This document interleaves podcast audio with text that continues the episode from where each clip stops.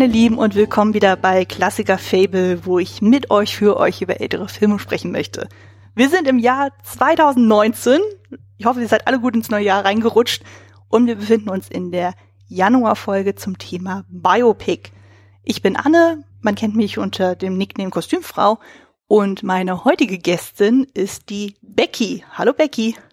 Hallo Anne, schön, dass ich hier sein darf. Schön, dass du da bist. Sehr gerne. Ja. Du darfst dich gerne einmal für die Gäste vorstellen. Ich denke mal, die meisten kennen dich eigentlich schon so, so aktiv wie du bist. Aber für die drei Leute, die dich noch nicht kennen, stell dich mal kurz vor. Ja, also ich bin äh, in dem Internet ansonsten mit dem Handle Genderbeitrag unterwegs, sehr viel auf Twitter und Instagram und ansonsten auch in der Podcast-Landschaft für alle, die, wie hier bei deinen HörerInnen wahrscheinlich das häufig der Fall sein kann, die sich mit Film-Podcasts beschäftigen. Da bin ich bei den KulturpessimistInnen und den Klassikern der Filmgeschichte dabei, die ein gar nicht so unähnliches Konzept zu dem hier haben. Nur, dass bei uns Klassiker schon ab 15 Jahre gelten. Und dann mache ich noch so bei so ein paar anderen Podcasts mit, also zum Beispiel bei Akte Aurora, dem großen Hörspiel-Podcast oder mache noch so einen Personal-Podcast, der heißt Reichlich Randale. Genau, und demnächst, also es äh, reicht ja nicht, dass man ein paar Podcasts hat. Man hört nie auf, neue zu starten. Das heißt, demnächst startet noch ein neuer Filmpodcast mit mir zusammen mit Sophie, der Filmlöwin und Lara. Das wird aufregend. Das klingt auf jeden Fall sehr, sehr spannend. Und ja, zumindest wir beide kennen uns ja schon zum einen wegen der Second Unit on Location. Da haben wir uns ja dann vor Ort ja damals getroffen. Mhm. Und wir kennen uns ja durch die Cinematic Smash Brothers. Das ist richtig. Da ja. war ich auch fleißige Kandidatin ungefähr ab dem, keine Ahnung, nach dem ersten halben Jahr bin ich damit eingestiegen und genau, wir sind ja auch schon mal gegeneinander in einer Folge angetreten und natürlich oh, ja. im großen, im großen Finale dann natürlich auch. Ja, ach Gott, die, äh, unsere Frauenfolge, die war großartig. Sollte man auf jeden Fall mal reinhören, wo wir jeweils ja. einen Fußballfilm pitchen. Großartig. Mhm. Oh ja. Ja, aber kommen wir mal wieder zurück zu dieser Folge. Also wie schon anfangs angesprochen, wir gehen äh, auf das Thema Biopic ein. Und natürlich für dich dann auch die Frage, so was ist denn dein persönlicher Bezug zu dem Genre an sich? Ja, ich finde das ein spannendes Genre. Also wenn ich mir so meine Letterboxd Filmliste angucke, stelle ich fest, dass ich schon ziemlich viele Biopics in meinem Leben gesehen habe. Was aber nicht heißt, dass es nicht ein Genre ist, an das ich auch Fragen habe. Also ich finde, es ist ein Genre, das noch mehr als es auch andere Genres machen, zeigt, dass es eine bestimmte Art von Menschen ist, über die Biopics gemacht werden, nämlich meistens weiße Leute, die irgendeinen ausschweifenden Lebensstil hatten und sehr erfolgreich in irgendwas waren oder so. Und dass da schon, ich sag mal, so eine, so eine Auswahl stattfindet. Wer, für wen machen wir Biopics und für wen eigentlich nicht? Also das finde ich dann manchmal noch viel spannender als die Frage, welche Biopics gibt's, die Frage zu stellen, welche gibt's nicht. Also, dass es noch kein Rosa Parks Biopic zum Beispiel gibt, ist äh, sehr tragisch in meinen Augen, nur so um ein Beispiel zu nennen. Und ansonsten mag ich an dem Genre, dass es ja immer zu Diskussionen kommt, weil es so zwei Lager gibt von Leuten, die sagen, es soll genauso sein und alles exakt wiedergeben, wie das Leben der Person war. Und Leute aus dem anderen Lager, zu dem eher ich gehöre, die sagen, äh, so ein Biopic, ach, das soll genauso ein Kunstwerk sein wie jeder andere Film auch. Und dementsprechend sind da auch ein paar gestalterische Freiräume, weil sonst könnte ich mir ja auch eine Doku angucken. Das sind so die, die Fragen, mit denen ich mich viel beschäftige, wenn ich Biopics gucke. Hm. Da sind wir uns gar nicht so unähnlich. Also kann ich zu meiner Person sagen, also ich bin grundsätzlich ein absoluter Liebhaber dieses Genres. Also habe dann gesehen, so allein in meiner Filmsammlung ist ein ziemlich großer Anteil tatsächlich an Biopics. Mhm. Und muss jetzt zumindest äh, einleitend erklären, ich hatte zu Schulzeiten einen sehr miserablen Geschichtsunterricht und da wurde einem so dieses Thema Geschichte und reale Personen so teilweise ziemlich verleidet und hatte dann persönlich dann gar kein Interesse mehr daran, mich mit diversen Themen dann zu beschäftigen. Und dann erst durch so Biopics so hatte ich dann erst so nach und nach wieder Interesse daran wieder gefunden, so mich dann mit diversen Themengebieten zu beschäftigen oder mit bestimmten Epochen, auch jetzt bedingt durch mein Kostümstudium. Da musste ich mich ja zwangsläufig auch mit Epochen beschäftigen. Und gerade diese Biopics haben eine sehr schöne Art und Weise, einem so dieses Thema dann zugänglicher zu machen. Mhm. bin da so ähnlich wie du auch, sozusagen, dass ich dann sage, na, es muss jetzt für mich jetzt keine 1 zu 1 Adaption sein. Also für mich eigentlich das wichtigere Ziel ist bei einem Biopic, dass die Lust machen, sich mehr mit der Person zu beschäftigen. Ja, Finde ich, also würde ich dir total zustimmen, weil das ist doch eigentlich das Großartige, wenn man dann so einen Film geguckt hat und hinterher sagt, äh, jetzt gucke ich mir noch eine Doku an oder jetzt lese ich noch Buch oder Comic XY, den es über diese Person gibt und so weiter. Das ist doch dann super. Auf jeden Fall. Also ich hatte das jetzt neulich den Fall gehabt, so da gab es ja dann wieder diese Amazon 99 Cent Aktion und dann durch Zufall habe ich dann gesehen, da haben sie dann den Film Comedian Harmonists reingepackt. Und ich hatte schon immer wieder davon gehört und dachte, hm, ja, okay, nimm's mal mit. Und ich war so angetan von dem Film danach, wo ich dachte, oh mein Gott, das ist so ein schöner deutscher Film gewesen mit großartigen Schauspielern, die einfach mhm. wirklich so diese End-20er, Anfang 30er Jahre so gut aufgegriffen haben, dass ich dann wirklich sofort ambitioniert war, mich mit dieser Gruppe zu beschäftigen. Mit, mir habe auch wirklich tagelang nur diese Musik dann gehört, so weil ich dachte, das ist so schön. Und ich finde, damit haben sie ja. auch für ihr Ziel erfüllt. Oder das ja. aktuellste Beispiel haben wir ja mit Bohemian Rhapsody. Wollte ich gerade sagen. Wo genau diese zwei Lager dann haben, so haben wir ja bei uns auch in der Film-Twitter-Blase. Die einen sagen dann so, oh super, und die Musik wird gefeiert und großartig, und die anderen sagen so, nein, Gottes Willen, da wird uns eine falsche Wahrheit verkauft und das geht ja mal gar nicht und oder aber auch beides. Also es gibt ja auch Leute, die sagen, mir gefällt der Film nicht so, aber ich finde es trotzdem gut, dass jetzt die Leute wieder so viel Queen hören und wie viel Queen äh, im Gespräch ist überall. Also auch diese diese zweischneidige Meinung zu dem Film gibt's ja. Und ich, also das wäre jetzt auch mein Beispiel gewesen dafür, dass ich mich in diesem Jahr unfassbar viel mit Queen auseinandergesetzt habe, seit ich diesen Film gesehen habe und unfassbar viel Queen-Musik gehört habe. Und dementsprechend hat mir dieser Film nicht nur zwei Stunden Filmerlebnis gegeben, sondern noch sehr viel, was danach kam irgendwie. Ja, ging mir auch genauso. Ich habe mir auch den Soundtrack dann geholt so und ich mochte Queen ja schon vorher sozusagen, aber so hat man sich ja noch viel mehr mit den einzelnen Figuren auch beschäftigt und ja, also ich kann natürlich verstehen, dass dann das eine oder andere aus dramaturgischen Gründen ein bisschen umstrukturiert wurde. Ich formuliere es jetzt mal so, aber ja, mein Gott, also ich meine, dafür gibt's ja sämtliche Artikel über die Band und so oder Biografien, die man sich dann mal durchlesen kann. Dann soll man äh, einfach sagen, okay, der Film ist dann das eine Medium und dann gibt's aber noch die realen Texte, das ist das andere Medium. Und wenn man das dann miteinander kombiniert, dann sollten auch alle glücklich sein. Ja, ne? finde ich auch. Gut, dann würde ich mal sagen, dann gehen wir mal direkt zum eigentlichen Thema der heutigen Folge. Und zwar yes. reden wir heute über den Film Rosa Luxemburg. Das ist ein deutsch-tschechisches Biopic von 1986, wieder ein Film aus meinem Geburtsjahr. Und Regie führte dabei Margarete von Trotter. Und bevor wir dann wirklich auf den Film eingehen, damit auch alle wissen, worüber wir eigentlich darüber überhaupt sprechen, mache ich einen kurzen Abriss zu ihrer Person selbst. Also, gebürtig heißt sie eigentlich Rosalia Luxemburg, nicht mit M wie Maria, sondern mit N. Das war damals ein Schreibfehler. Und sie lebte von 1871 bis 1919, ist in Polen geboren. Und sie setzte sich für die europäische Arbeiterbewegung ein, für den Marxismus, für den Antimilitarismus und den proletarischen Internationalismus ein. Und sie war anfangs dann eben, dadurch, dass sie in Polen geboren ist, hat sie sich dann in Polen politisch sehr aktiv stark gemacht, hat dort auch das polnische Äquivalent zur SPD dann gegründet, ist aber dann, weil sie gemerkt hat, okay, in Deutschland kann sie mehr bewegen, ist dann eben nach Deutschland gezogen und war dort Mitglied in der SPD. Ja, sie war eine sehr radikale Person, ich würde es mal so formulieren. Sie eckte innerhalb der Partei dann auch ziemlich an, weil das dann unter anderem der, der Erste Weltkrieg stand bevor und sie war nicht so der Meinung, dass man das unterstützen sollte, im Gegensatz zu ihren Parteigenossen.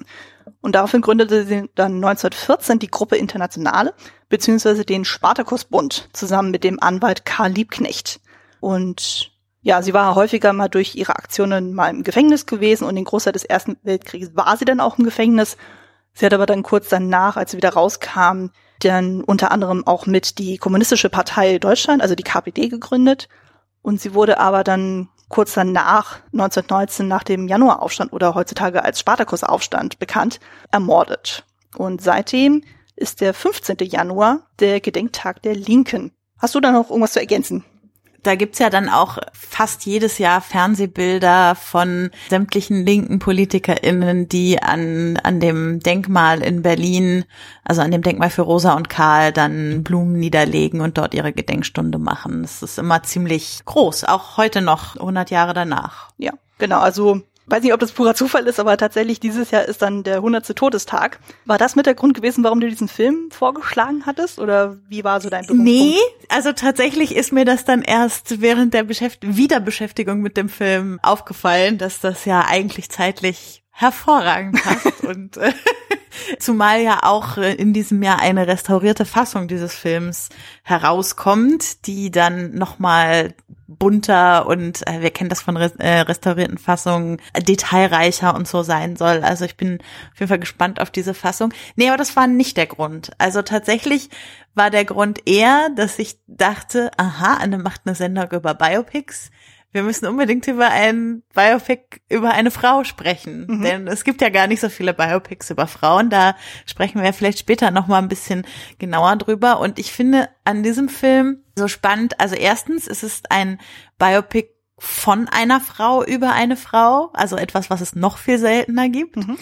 Und es ist ein Film über eine linke Frau. Und ich habe ja am Anfang schon so ein bisschen eingeleitet mit, ne, über wen werden eigentlich so Biopics gemacht und so. Also es sind oft irgendwelche Börsenmogule oder Leute, die irgendwie wirtschaftlich super viel Karriere gemacht haben oder große Stars geworden sind in der Musik oder in der Literatur oder was weiß ich. Und Rosa Luxemburg ist einfach eine linke Frau und dass über die so ein Biopic gemacht wurde, finde ich einfach super spannend. Und ich habe dann, als der Hannah Arendt-Film rauskam, den ja auch Margarete von Trotter zusammen mit der gleichen Hauptdarstellerin gemacht hat, das war sozusagen der Moment, wo ich herausgefunden habe, aha, da gibt's ja noch was, was die gemacht haben. Aha, das ist ein Film über Rosa Luxemburg, den musst du gucken. Und so seitdem kenne ich den Film und deshalb dachte ich, das wäre was, was ich hier vorschlagen könnte. Und kleiner Fun Fact, da du ja auch schon die Cinematic Smash Brothers angesprochen hast, da habe ich diesen Film mal verteidigt bei der Frage beste, bester Filmpolitikerin. Da habe ich Rosa aus diesem Film genommen und sie sie hatte sie hatte sehr lustige Gegner. Also ich kann empfehlen anzugucken oder anzuhören, wie sie am Ende gegen äh, Präsident äh, Whitmore aus Independence Day verlor. oh ja. muss ich unbedingt verlinken. Das klingt auch so großartig. Ich hab, ich meine, es gibt ja so viele Smash Brothers Folgen, so ich kann mich jetzt auch nicht mehr entsinnen, in welcher das war, aber das werden wir auf jeden Fall die Show Notes reinpacken, das müsst ihr auf jeden ja, Fall hören. Ja, machen wir. Das klingt auf jeden Fall ja. super. Ja, wie bin ich an den Film rangekommen? Tatsächlich durch dich. Also, ich kannte den Film vorher überhaupt nicht. Ich kannte keinen der Beteiligten außer Otto Sander. Und mhm. ich kannte zwar den Namen Rosa Luxemburg, aber ich hatte tatsächlich überhaupt kein Background-Wissen über sie. Also das, was ich anfangs schon meinte, so der Geschichtsunterricht war bei uns miserabel und ich meine mich zu entsinnen, dass das Thema Erster Weltkrieg wirklich sehr spartanisch behandelt wurde. Also Zweiter Weltkrieg ging immer und Französische Revolution ging auch immer, aber Erster Weltkrieg war immer so, hm, ja, okay, da war was mit Bismarck, da war was mit Wilhelm II, äh, ja, und erste und die Eckdaten, aber mehr auch nicht. Also ich kann mich nicht entsinnen, dass wir jemals über den Spartakusbund zum Beispiel gesprochen haben. Mhm. Von daher war es für mich natürlich ein super Anreiz zu sagen, so hey, ich versuche mal ein bisschen deutsche Geschichte nachzuholen und dann, wie du auch schon sagtest, dann ist es ein Biopic über eine Frau, ist es von einer Frau gemacht worden. Das sollte man auf jeden Fall unterstützen und soweit ich auch weiß, hat bisher auch noch kein anderer Podcast über diesen Film gesprochen. Also gerade ich habe zumindest noch nichts gehört. Nee, und gerade jetzt passend zum 100. Todestag und weil jetzt eben auch nochmal, ich glaube jetzt im Februar dann jetzt die Blu-ray auch dazu rauskommt, eben mhm. frisch restauriert, so ist doch ein super Timing. Auf jeden Fall. Haben wir uns gut überlegt. Ja, auf jeden Fall. Als wäre es geplant. Gut, dann würde ich aber sagen, jetzt gehen wir mal auch wirklich auf den Film ein und du darfst dann einmal kurz den Inhalt zusammenfassen. Kurz vorweg, wir werden das Ding natürlich gnadenlos spoilern. Also bei Biopics, das ist, ja, ich glaube, es mhm. ist selbstverständlich. Also alle, die den Film noch nicht gesehen haben, so schaltet kurz den Podcast ab, guckt den Film, kommt dann wieder und genießt unsere Show. Dann darfst du mhm. jetzt mal den Inhalt zusammenfassen.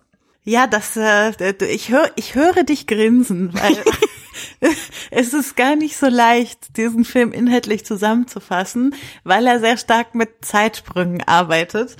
Aber also um viele, also er steigt ein 1906. Wer vorhin aufgepasst hat, weiß, dass Rosa da schon 35 Jahre alt ist und es geht damit los, dass sie in Haft sitzt in einem polnischen äh Quatsch, dass sie, dass sie nach Polen kommt, um mit ihrem geliebten Leo weiterzuarbeiten an den Ideen der Arbeiterinnenbewegung.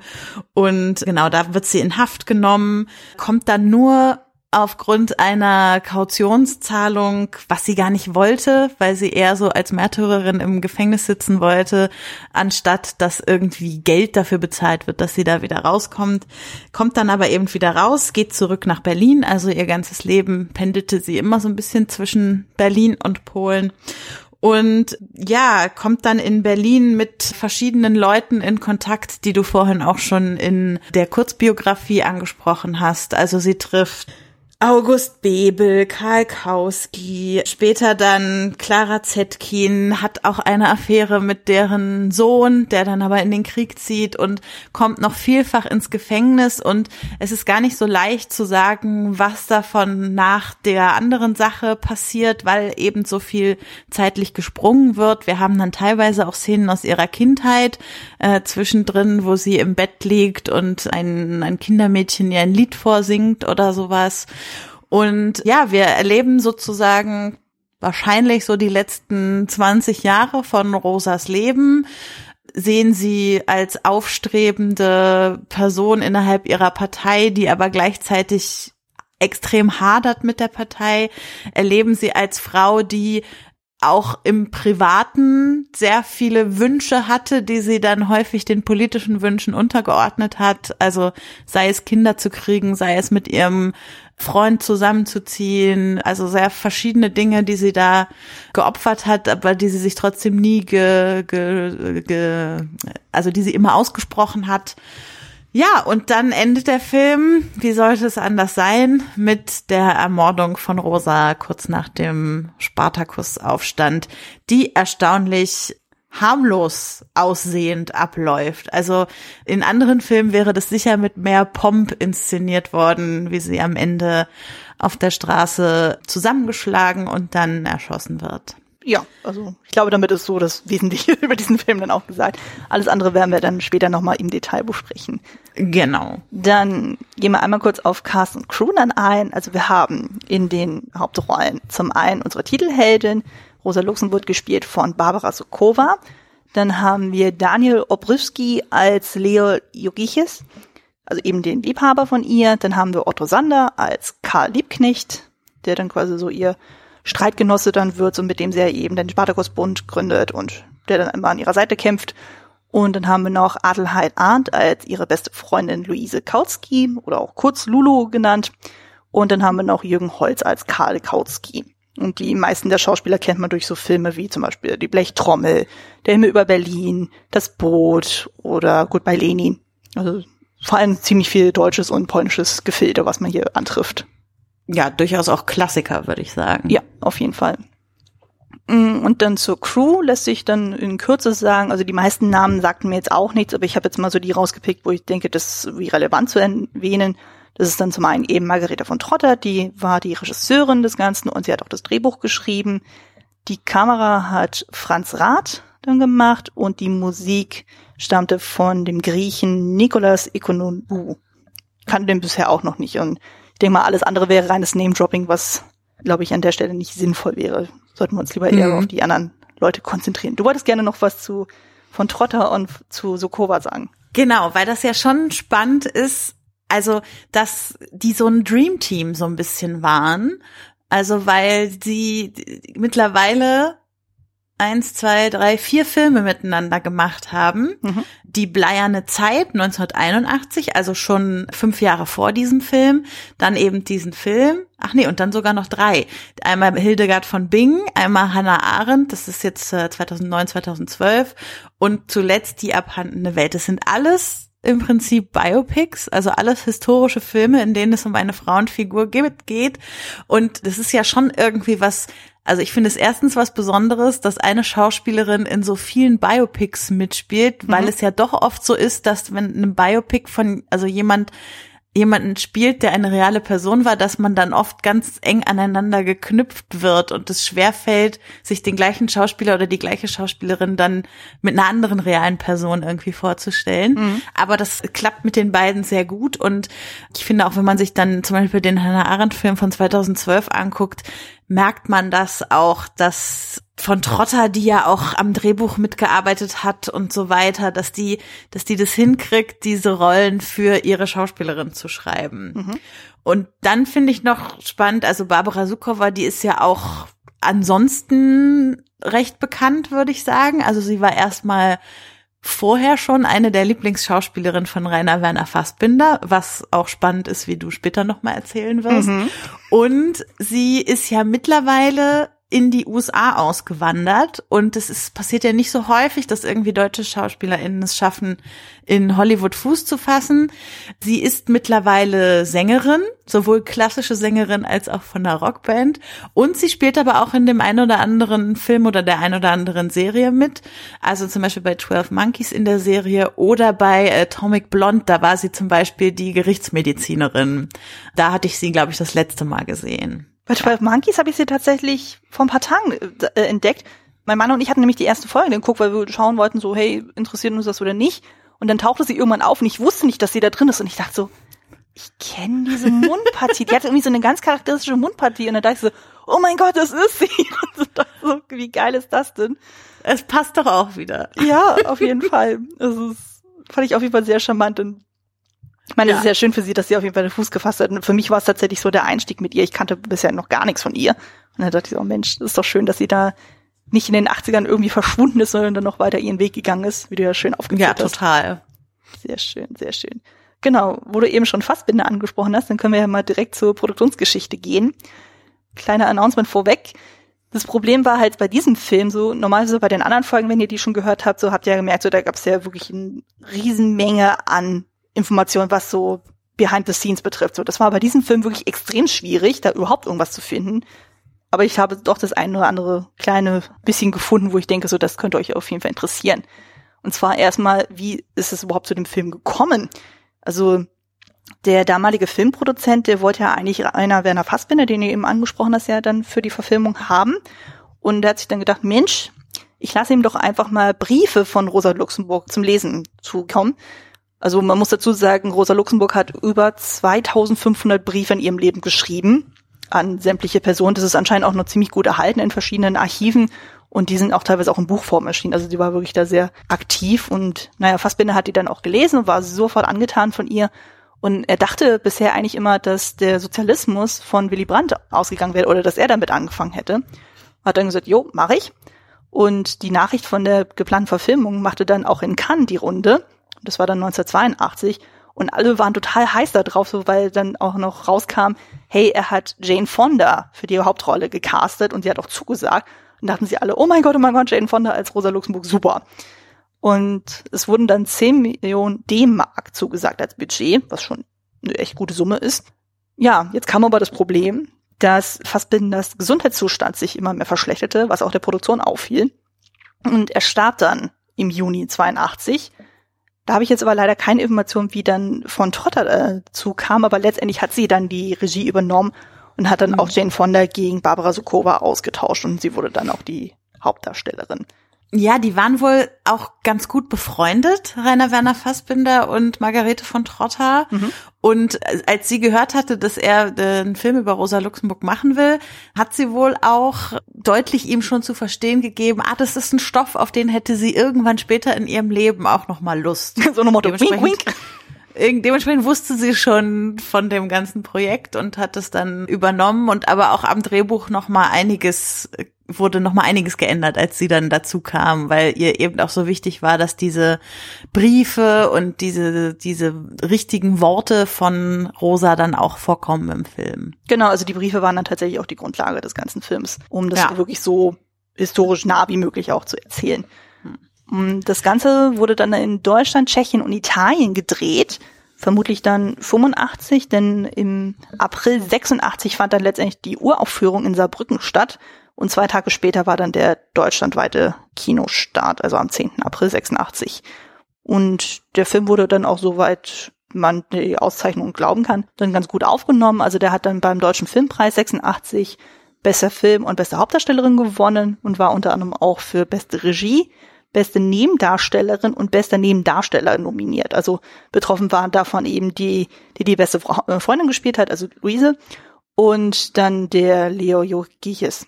Und in Cannes hat er ebenfalls dann beste Hauptdarstellerin gewonnen und die Regie war dann auch nominiert und der Film hat auch Prädikat besonders wertvoll bekommen. Es gibt dann noch eine sehr, sehr lange Kritik vom Spiegel Online. Die kann man, äh, die werde ich in die Show Notes auch packen. Die ist wirklich sehr, sehr, sehr, sehr ausführlich. Quasi aus der Zeit? Ja. Auch von 86. Ah, das ist ja spannend. Ja, auf jeden Fall. Also das ist dann auch von einer Frau geschrieben. Das fand ich auch sehr interessant. Aber diverse Kritikpunkte, die sie da drin hat, so die greife ich dann nachher auch auf. Also von daher wäre es jetzt mhm. unsinnig, das eins zu eins zu zitieren. Also mhm. guckt in die Show Notes, da werdet ihr auf jeden Fall finden. Ja. Ich finde ja noch ganz spannend, also äh, für, für alle, die es nicht wissen, ich wohne hier in Potsdam und habe mich im letzten Monat ziemlich intensiv mit der DEFA beschäftigt, die ja die große DDR-Filmproduktionsfirma war. Und jetzt so bei den Recherchen für den Film habe ich rausgefunden, dass es gerade in der ehemaligen DDR merkwürdig ankam, dass es einen westdeutschen Film über Rosa gab, aber keinen ostdeutschen, obwohl es schon zwei Filme von der DEFA über Karl gab. Mm. Also das ist, also da würde ich, da habe ich jetzt noch nicht so viel zu recherchiert, weil das irgendwie erst so in den letzten Zügen der Recherchen aufkam, aber da würde ich gerne noch mal ein bisschen nachforschen, wie das dann eigentlich hier in der ehemaligen DDR alles so aufgefasst wurde mit diesem Film und wie der hier auch gezeigt wurde, ob er gezeigt wurde und ja, warum die DEFA eigentlich nie einen Film über Rosa gemacht hat und nur zwei Filme über Karl. Hm. Das ist auf jeden Fall ein gerechtfertigter Punkt. Das ist also wie schon gesagt, außer dann die Recherche war echt extrem schwierig dann so, was die Hintergründe dann betrifft zu diesem Film. Aber wenn du da irgendwie noch was nachzutragen hast und so, was man in die Shownotes dann packen könnte, sehr, sehr gerne. Ja, werdet ihr dann hoffentlich dann auch alles finden unter Film- und Leseempfehlungen. Gut, dann würde ich mal sagen, dann gehen wir mal auf den Punkt persönlicher Eindruck ein. Wie gefiel uns denn der Film? Möchtest du mal anfangen? Ja, ich kann gerne anfangen. Also ich mag den. Ich finde, der hat was Besonderes, wo es mir schwerfällt, ein anderes Wort dafür zu finden als besonders. Also er ist so der ist eher so ein Potpourri, finde ich, und nicht so ein so eine stringente, so ein stringentes Profil von einer Person, wie es Biopics ganz oft malen, so von erst ist das passiert, dann das, das hat die Person verändert und dann ist das passiert und das hat die Person wieder verändert und so, so dass quasi jedes Ereignis auf irgendeine Veränderung in der Figur hinführt oder so. Das hat dieser Film halt nicht und ich finde, das extrem spannend daran. Also irgendwie so zu, zu beobachten, wie sich am Ende des Films nach zwei oder fast zwei Stunden so ein Bild von einer Person in mir erschaffen hat, ohne dass ich das Gefühl habe, jetzt deren Leben von vorne bis hinten zu kennen oder durchdrungen zu haben oder so. Das mag ich sehr. Mhm. Ja, Ich fange mal so an. Also ich habe jetzt, wie am Anfang schon erwähnt, ich hatte relativ wenig Ahnung über ihre Person. Ich dachte mir so, okay, machst jetzt mal ein Experiment. Du guckst jetzt erstmal den Film, ohne irgendwas vorher zu recherchieren, um einfach mal zu gucken, wie funktioniert der Film für eben Laien, ich sag's jetzt mal so. Und ich muss dann auch zugeben, ich war ziemlich verloren bei dem Film, eben durch diese sehr asynchronische Erzählweise, wo dann ständig hin und her gesprungen wurde, dass man teilweise nicht mehr wusste, in welchem Gefängnis ist sie jetzt und warum ist sie jetzt da und warum hat sie mit dem was zu tun? Wer ist das überhaupt? Und ah, und also ich war dann teilweise echt äh, bisschen überreizt, ich nenne es jetzt mal so. Und dann habe ich aber dann gesagt, okay, lass den Film mal einen Tag liegen und dann fuchs ich nochmal so richtig in die Materie ein. Also ich habe dann noch ein paar Dokus geguckt, habe ein paar Artikel gelesen und habe dann den Film nochmal gesehen. Habt ihr gehört, sie hat ein paar Dokus geguckt. Das nenne ich Vorbereitung. ja, also so, so zwei, drei und so. Aber es hat, das hat tatsächlich einen krassen Unterschied gemacht, weil dadurch konnte ich dann viel besser dann die Situation auch besser einordnen, dass ich dann auch eher wusste, so, ah, der gehört zu dem, der gehört zu dem und das, äh, da war sie dort und da war sie jenes. Und ja, also das würde ich auch tatsächlich so als Kritikpunkt dann sehen, denn so das, ich meine, es gibt ja viele Biopics, die dann so in Medias Res dann einfach so in so halbe Leben reinspringen und dann einfach irgendwie einen Abschnitt erzählen, so, aber trotzdem, dass sie dann eine schönere Einstiegsmöglichkeit gefunden haben, dass man sagen kann, okay, man kann der Person weiter folgen, aber wenn man jetzt sagt, okay, was sich der Film läuft auf Arte oder sonst irgendwas und man seppt dann irgendwie rein, wie gesagt, wenn man da keine Ahnung von der Materie hat, dann ist das, finde ich das persönlich sehr, sehr schwierig. Also da, also ich musste mich da ein bisschen durchkämpfen beim ersten Mal. Man muss aber auch positiv sagen, es kommt eine Katze vor. Das ist immer ein Pluspunkt bei mir. Mimi, die gab es sogar real. Also ich dachte erst so, ach, das ist nur so ein Kunstgriff, so um sie sympathischer zu machen. Nein, die Katze gab es wirklich. Und, ja, und was noch das Ganze noch zusätzlich problematisch gemacht hat, ich weiß ja nicht, in welcher Version du das gesehen hast. Ich hatte mir das Ganze bei Amazon geliehen ja. Und das Problem ist, es gibt einfach sehr viele Szenen, die auf Polnisch sind. Ist ja prinzipiell nichts Verkehrtes, weil die Frau war nun mal gebürtige Polin, dass sie dann mal in ihrer Muttersprache spricht, zum Beispiel mit dem Leo, legitim. Aber warum ist das nicht untertitelt? Also ich meine, das macht fast ein Viertel des ganzen Films aus, wo dann nicht, wo dann wirklich minutenlang auf Polnisch dann sich unterhalten wird und dann wirklich relevante Gespräche offenbar. Und es gibt da keine Untertitel und aber würdest du sagen, es war ein Viertel des ganzen Films? Das kam mir so also vor. Ich, ich finde, es ist am Anfang ziemlich viel und dann, dann irgendwann taucht es fast gar nicht mehr auf. Ja, also es ist gerade dann eben, wenn sie dann eben mit dem Leo dann spricht, dann die Szenen, wo dann sie als kleines Kind dann gezeigt wird, es ist komplett alles auf Polnisch. Und das hat mich total verwirrt, wo ich dachte so, man will doch die Frau verstehen, man will doch wissen, was sie sagt, und warum gibt man ihr wenigstens nicht die Ja, Untertitel? ja. Oder die Konferenz da in Frankreich dann so, auch keine Untertitel. Also Stimmt. ich hoffe Das mal auf der Blu-ray, dass sie das, äh, dass sie das untertiteln. Ja. Wir besorgen uns alle im Februar diese restaurierte Blu-ray und dann gucken wir ihn nochmal mit Untertiteln. Ja. Vielleicht äh, gibt sich dadurch ein völlig anderes Bild. Ja. Ja. Aber ich will ja nicht nur schimpfen auf den Film. Also ich würde auf jeden Fall sagen, dass er durchaus sehr schöne künstlerische Griffe dann auch macht. Also gerade gewisse Kameraeinstellungen, gewisse Einsatz von den Schauspielern, wie die mit interagieren, wie sie positioniert sind im Bild, so das haben die wirklich sehr, sehr schön gemacht. Also ich will den Film jetzt nicht völlig madig machen, so, aber ich würde sagen, allein so vom, wenn man eben halt wenig Ahnung von ihr hat, so und von dem Setup, finde ich den schwierig. Ich finde halt, dass mh, trotzdem, also ich muss erstmal unterschreiben, das mit dem Polnisch ist wirklich schwierig und ja, es ist wirklich nicht so leicht, das Gesamtbild irgendwie zu verstehen. Aber ich finde, dass man trotzdem am Ende des Films ein recht gutes Gefühl für diese Person entwickelt hat. Und das, das ist vielleicht gerade das, was mich so fasziniert. Also, dass ich dieses Gefühl entwickle, obwohl es so anstrengend ist davor, dem allen zu folgen. Und obwohl wirklich ganz viel mit politischen Ideen ja auch hantiert und um sich geworfen wird und keine Ahnung, da sind viele moderne Ideen dabei, aber auch viele Ideen, da muss man erstmal überlegen, aus was für einer Zeit sind die entstanden und was ist die politische Situation zu der Zeit und so weiter.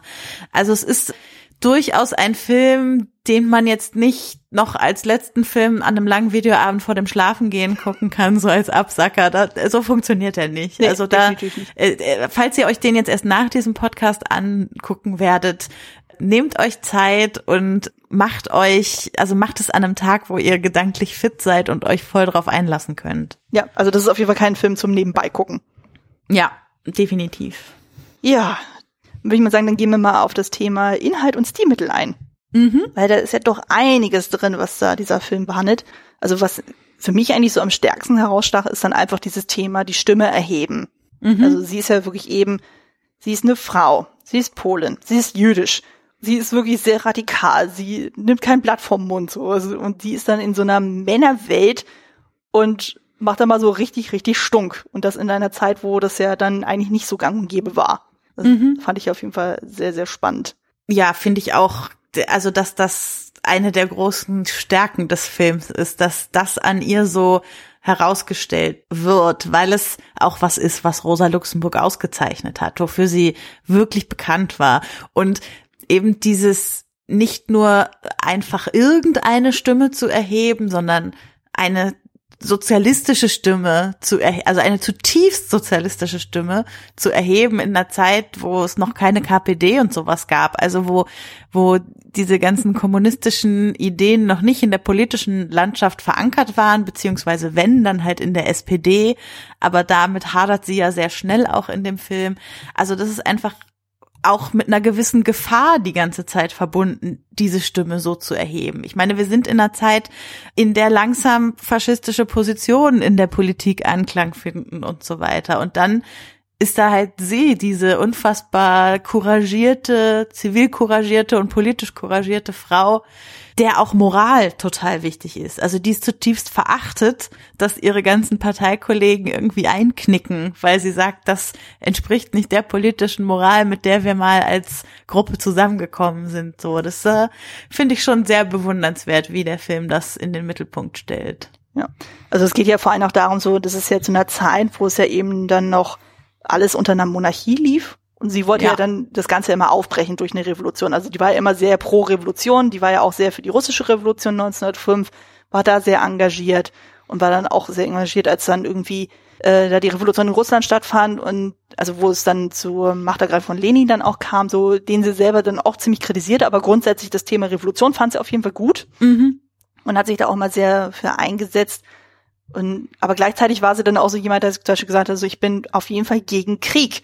Also sie hat dann auch wirklich dann auf den Straßen hat sich dann auch hingestellt und gesagt, so je, Krieg ist falsch, es ist nicht richtig. Und hat dann auch, äh, weil sie dann einmal vor Gericht steht, aufgrund ihrer ähm, öffentlichen Ansprachen so wurde dann auch gesagt, so ja, also dann sie ist staatsfeindlich und bla und so. Und sie dann auch so ja, hallo, ich sage dann nur, was moralisch richtig ist, also im Sinn von ich bin der Meinung sozusagen, wenn man jemand einem Soldaten sagt, er soll schießen, dann soll er gefälligst nicht schießen, weil das einfach moralisch falsch ist. Hm. Ich finde, eine der bewegendsten Szenen diesbezüglich ist die, wo es es ist ziemlich, ich glaube, in der letzten, im letzten Viertel des Films, wo sie mal wieder in einem Gefängnis ist mit ganz vielen anderen Frauen in so einer Untersuchungshaftzelle und der, der Gefängniswärter liest sozusagen die Nachricht vor, dass die deutsche Regierung ein Friedensangebot schicken wird und sozusagen den Krieg verloren gibt und diese ganzen Frauen, mit denen sie da in dieser Zelle ist, wie die äußerlich wie innerlich jubelnd zusammenbrechen quasi Mhm. und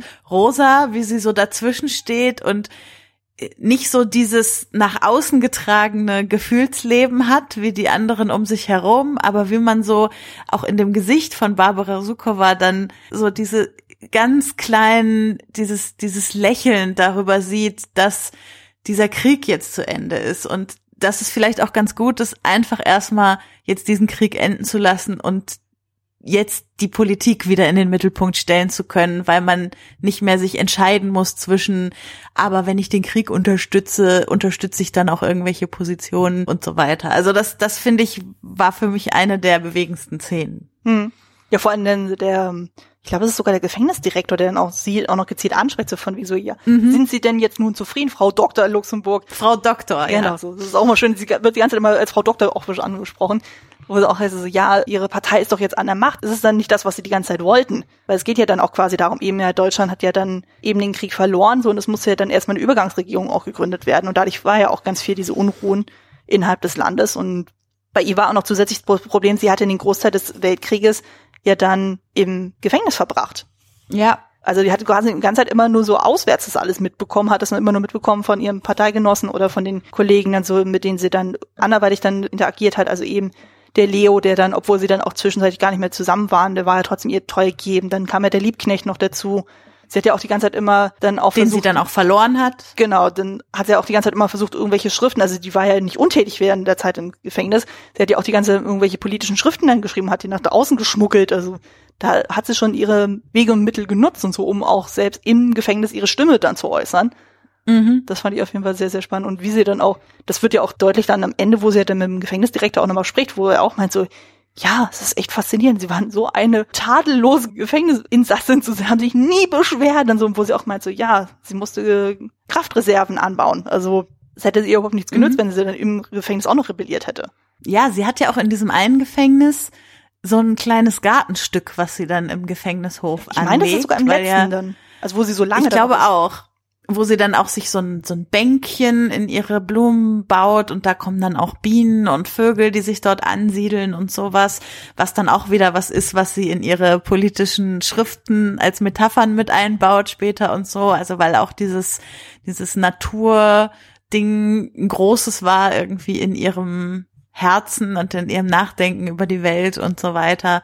Also da hat sie einfach immer Pragmatikerin, die sie gleichzeitig zu allem Idealismus war, irgendwie das Beste aus der Situation gemacht, in der sie dann gerade war. Ja, das fand ich auch spannend, dann so, dass dann auch dieser Kontrast gezeigt wurde, von wegen, es wurde ja sehr viel aus der, ich nenne es jetzt mal frühen Zeiten auch gezeigt, also sprich dann, das ist so dieser Zeitpunkt rund um die Jahrhundertwende, wo sie ja dann noch wirklich sehr aktiv war, dann so, und das war ja dann kurz nachdem sie so gegen Kaution freigelassen wurde, wo sie dann auch sofort dann im Medias Res wieder in die Partei gegangen ist und hat wieder ihre Schränen geschwungen und dann hast du aber wieder diesen Gegenschnitt dann zu dieser langen Gefängnishaft und wo sie dann auch so innerhalb von Briefen, also man hat ja ganz viel auch diese Voice-Over, wo sie auch ganz viel über das Leben sinniert und auch teilweise sagt so, sie ist einfach so müde und eigentlich hat sie überhaupt keinen Lebenswillen mehr und also du hast dann wirklich diesen sehr, sehr krassen Kontrast dann auch bei ihr. Mhm.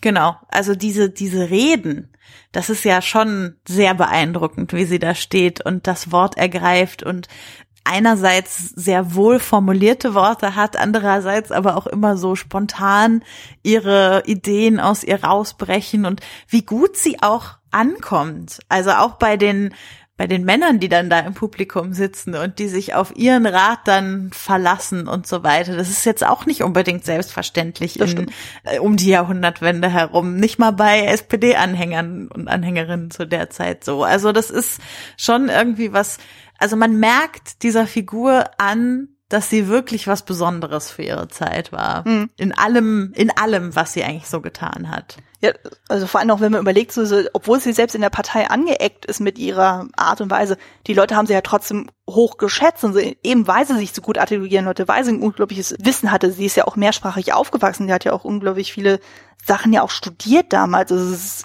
unglaublich faszinierend, so was die dann einfach so an ja, was für so ein Paket dann irgendwie so mit sich gebracht hat so und wie sie das äh, zur Welt gebracht hat oder halt äh, der Welt präsentiert hat so und die Leute haben sie ja auch dafür mhm. respektiert und selbst dann, wenn sie dann bei Gerichtsverhandlungen ist, dass die Leute auch gesagt haben so ja, entsprechend ihrer geistigen Qualität so werden dann die Strafen auch dementsprechend sein. Also man wusste sie auch dann eben als Gegnerin auch wertzuschätzen und gegen mhm. Ende hat man sie auch wirklich als gefährlich wahrgenommen, dass man gesagt hat so ja, nee, die Frau muss weg zusammen mit äh, mhm. Liebknecht. Also es ging ja dann wirklich so weit, dass man dann Morddrohungen auch dann auf Papier dann zu, gebracht hat, so von wegen, ja, tötet Liebknecht und sowas. Und im Endeffekt sind sie ja auch ermordet worden, weil man sie aus dem ja. Weg haben wollte. Ja. Und ich finde halt eine Sache noch, die in dem Film, also wo ich gar nicht so sicher bin, ob das auch so ein großes Lebensthema von Rosa Luxemburg war, wie der Film es darstellt, oder ob es nur eine von vielen Facetten war. Aber in dem Film finde ich Rosa unfassbar modern in ihrer ganzen Ansicht und ihrem ganzen Sinnieren über diese Frage, ist das Private politisch? Mhm. Und ihrer eindeutigen Antwort, aber sowas von. Also so dieses, zum Beispiel, in, in den Gesprächen mit Leo, also mit dem sie am Anfang des Films die Beziehung führt und der ihr auch später immer noch nachtrauert und immer wieder zu ihr kommt. Also was sie da so für Gespräche über Schwangerschaft und Kinderkriegen und Mutterschaft zum Beispiel führen, das könnte auch heute stattfinden, was die da bereden. Mhm. Nur mit vielleicht ein bisschen anderen Worten. Aber dieses, also er fragt sie, na was denn nun? Willst du Mutter oder willst du Revolutionärin sein? Und sie sagt, beides. Also wo ist das Problem? Und er sagt, nein, aber du sollst keine Kinder in die Welt bringen, du sollst Ideen in die Welt bringen. Das ist so, das werden deine Kinder sein, die Ideen. Und sie sagt halt, bitte, also was hat das damit zu tun und sie, sie, wie sie damit zeigt, dass es, dass es private Dinge gibt, die ihr wichtig sind, dass das private unfassbar politisch ist, weil ein Kind dich eben nicht furchtsamer macht, wie ihr nachgesagt wird hm. oder so. Ja, also sie ist in allem, was sie tut, immer höchst politisch und in allem, was sie politisch tut, hat sie das Private, denkt sie das auch immer mit. Also zum Beispiel auch, wie sie zu ihm, also das ist ja für mich einer der romantischsten Sätze überhaupt, wie sie zu Leo am Anfang sagt, ich möchte, dass du mir Liebeserklärung machst, ohne dich zu erniedrigen. also das, man lacht so drüber, aber es ist schon eigentlich, es zeugt einfach von ihrer unfassbar hohen Wertschätzung für diesen Mann, ja. Also sag mir ruhig, dass du mich liebst, aber mach es nicht, indem du dich selbst klein machst, hm. so. Das ist doch, toll und gleichzeitig höchst politisch. Ja. Oder wie sie sich aufregt, dass die diese Kaution für sie bezahlt haben. Oh, wie ich diese Entmündigungen hasse, brüllt sie da so. Also weil sie es, sie wollte das nicht und die Männer haben das über ihren Kopf hinweg entschieden. Und natürlich freut sie sich irgendwie wieder zurück und aus dem Gefängnis raus zu sein. Aber es, sie empfindet es gleichzeitig als eine unfassbare Entmündigung, dass die das entschieden haben. Also das finde ich wirklich, das macht diesen ganzen Film so modern und so zeitlos, obwohl er gleichzeitig so zeitgebunden ist. Aber er hat halt so Ideen, die bis heute total nachwirken irgendwie und Gespräche, die in leicht anderen Worten auch heute stattfinden könnten in Filmen. Ja, auf jeden Fall. Also das, was du ja auch schon meintest, eben diese Frage von wegen, willst du Mutter oder Revolutionärin sein? Das könnte man genauso gut heutzutage ummünzen will. Ja, willst du Familie oder willst du Karriere? Im Grunde ist es das ja. gleiche Prinzip. Also ist ja klar, dass Frau Merkel keine Kinder hat. Ist ja, ja Bundeskanzlerin geworden, ja. so nach dem Motto. Na gut, Frau von der Leyen hat zwar mehrere Kinder, aber die hat sie ja wahrscheinlich dann auch eher abgegeben, quasi zur Betreuung dann. Also. Ja, und selbst wenn, also ne, aber dass es immer zum Politikum gemacht wird, wenn Frauen in Führungspositionen in der Politik sind, ja. ob sie Kinder haben oder nicht. Das, das zeigt eben dieses, dass dieses Verschwimmen von privaten und politischen Grenzen, also dass es diese Grenze eigentlich fast nicht gibt und dass Rosa das eben sehr früh schon erkannt hat. Zumindest die Rosa in diesem Film. Vor allem ist es auch dann erstaunlich so, dass sie ja dann auch quasi auch alleine lebt dann. Also eigentlich ist es ja zu der mhm. Zeit ja auch nicht üblich, dass du dann als unverheiratete Frau dann auch da allein in Berlin lebst. Wobei, wenn ich das richtig gelesen habe, sie war eigentlich verheiratet, also sie hat eine Scheinehe, glaube ich, gehabt mit einem Deutschen, mhm.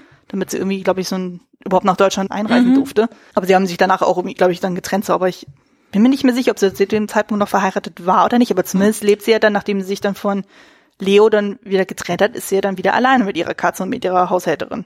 Ja. Was ja auch sehr untypisch also, ist. In dem Film spielt es auf jeden Fall keine Rolle, dass es irgendeine, irgendeine Ehe gibt. Da sind wir wieder an dem Punkt, dass auch nicht jedes Detail, was man über eine reale Person weiß, dann auch in dem Film irgendwie stattfinden muss, mhm. so, sondern dass wir hier halt auch eine Filmrosa irgendwie haben und nicht nur die reale Person. Ja. Ja, aber was mich auf jeden Fall sehr stutzig gemacht hat, ist ja dann, wir werden ja wirklich dann auch so komplett in den Film reingeworfen. Also wie du schon anfangs erwähnt hast, wir sind ja dann irgendwie mitten in der Gefängniszeit, dann, wo sie dann ist und so, und dann gibt's dann wieder mal Rückblenden und Vorblenden und es wird ja mal hin und her gesprungen. Und es wird ja dann bis auf, glaube ich, zwei Szenen, wo sie mal als kleines Kind gezeigt wird im Bett. Also es gab ja mal eine Zeit, wo sie wirklich ein Jahr im Bett liegen musste. Ansonsten sieht man eigentlich bis zu Anfang ihrer 30er nichts aus ihrem vorherigen Leben. Und das hat mich dann doch sehr irritiert. Auf der einen Seite da, das sind so und auf der anderen Seite dachte ich aus, hm, gleichzeitig wird dann aber auch versucht, 25 Jahre ihres Lebens innerhalb von zwei Stunden reinzuquetschen. Mhm. Was ich dann auch teilweise ein bisschen schwierig finde. Also ich hatte dann neulich, oder was heißt neulich, also vor einiger Zeit, hatte ich dann auf Amazon auch gesehen, da gab es eine Biopic-Serie, die nennt sich Genius. Und da die erste Staffel ging dann um Albert Einstein. Und da hat man dann das so erzählerisch gemacht, so, ich meine, klar, innerhalb von zehn Folgen hast du mehr Zeit zu erzählen. Aber da hattest du einfach diesen schönen Kontrast zwischen, ja, ihn quasi in jungen Jahren, also wie hat das Ganze alles überhaupt mit ihm angefangen, wie war er dann zu Hause, wie ist das Verhältnis mit der Familie, wie war es dann, als er studieren gegangen ist, wie hat er dann seine Frau kennengelernt, etc. pp. Und dann halt so den absoluten Kontrasten, so ihn als alten Mann. Als alter Mann wird er gespielt von Geoffrey Rush. Großartig. Also wirklich sehr, sehr schöne Serie. Und jetzt die zweite Staffel ist dann über Picasso mit Antonio Banderas. Da bin ich auch mal gespannt, mhm. wie die dann wird.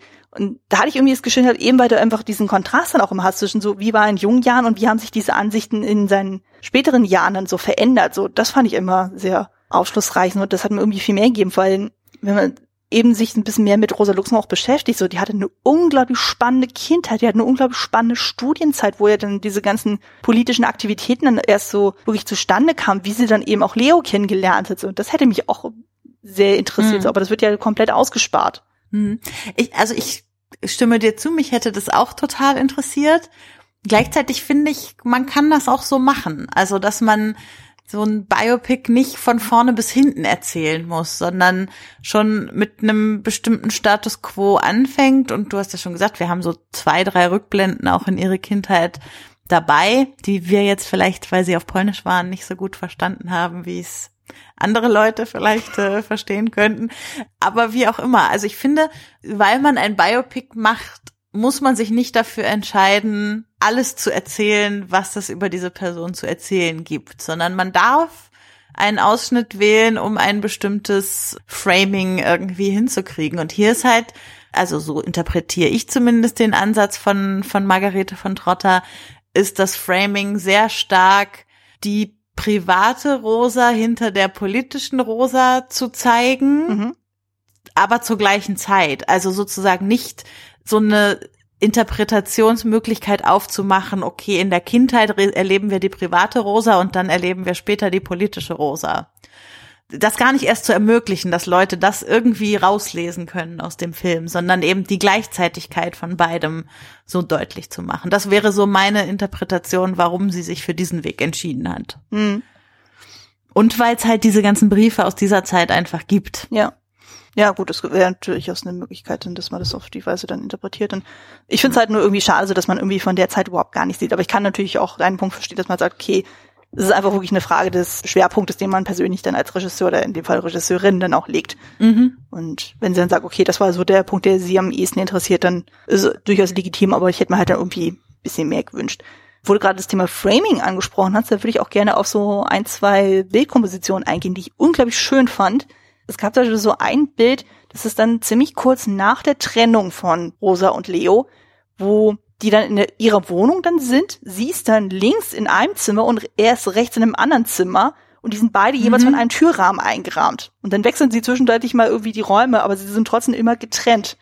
Das sind dann so kleine Bildkompositionen, die ich großartig fand, wo ich dachte, Mensch, das ist total schön. Oder wo sie dann in ihrem kleinen eingezäunten Gärtchen innerhalb dieser Gefängniszelle dann ist, oder was heißt eine Zelle, in diesem Gefängnishof ist, wo man wirklich sieht, okay, sie ist da quasi in ihrer kleinen isolierten Welt und hat sich da so ein kleines Mini-Paradies aufgebaut. So, das sind so Sachen, wo ich mir denke, so ja, da hat wirklich jemand sehr gezielt und bewusst sich für eine Bildkomposition entschieden, was Ja. ich einfach hochschätze. Ja, finde ich auch sehr, sehr schön. Also überhaupt bildlich, finde ich, hat der Film viel Schönes. Also auch dieses, also da bin ich auch sehr gespannt jetzt auf die restaurierte Fassung, Ja. weil ich finde, bei der Fassung, die wir jetzt gesehen haben, die ist schon entsättigt. Mhm.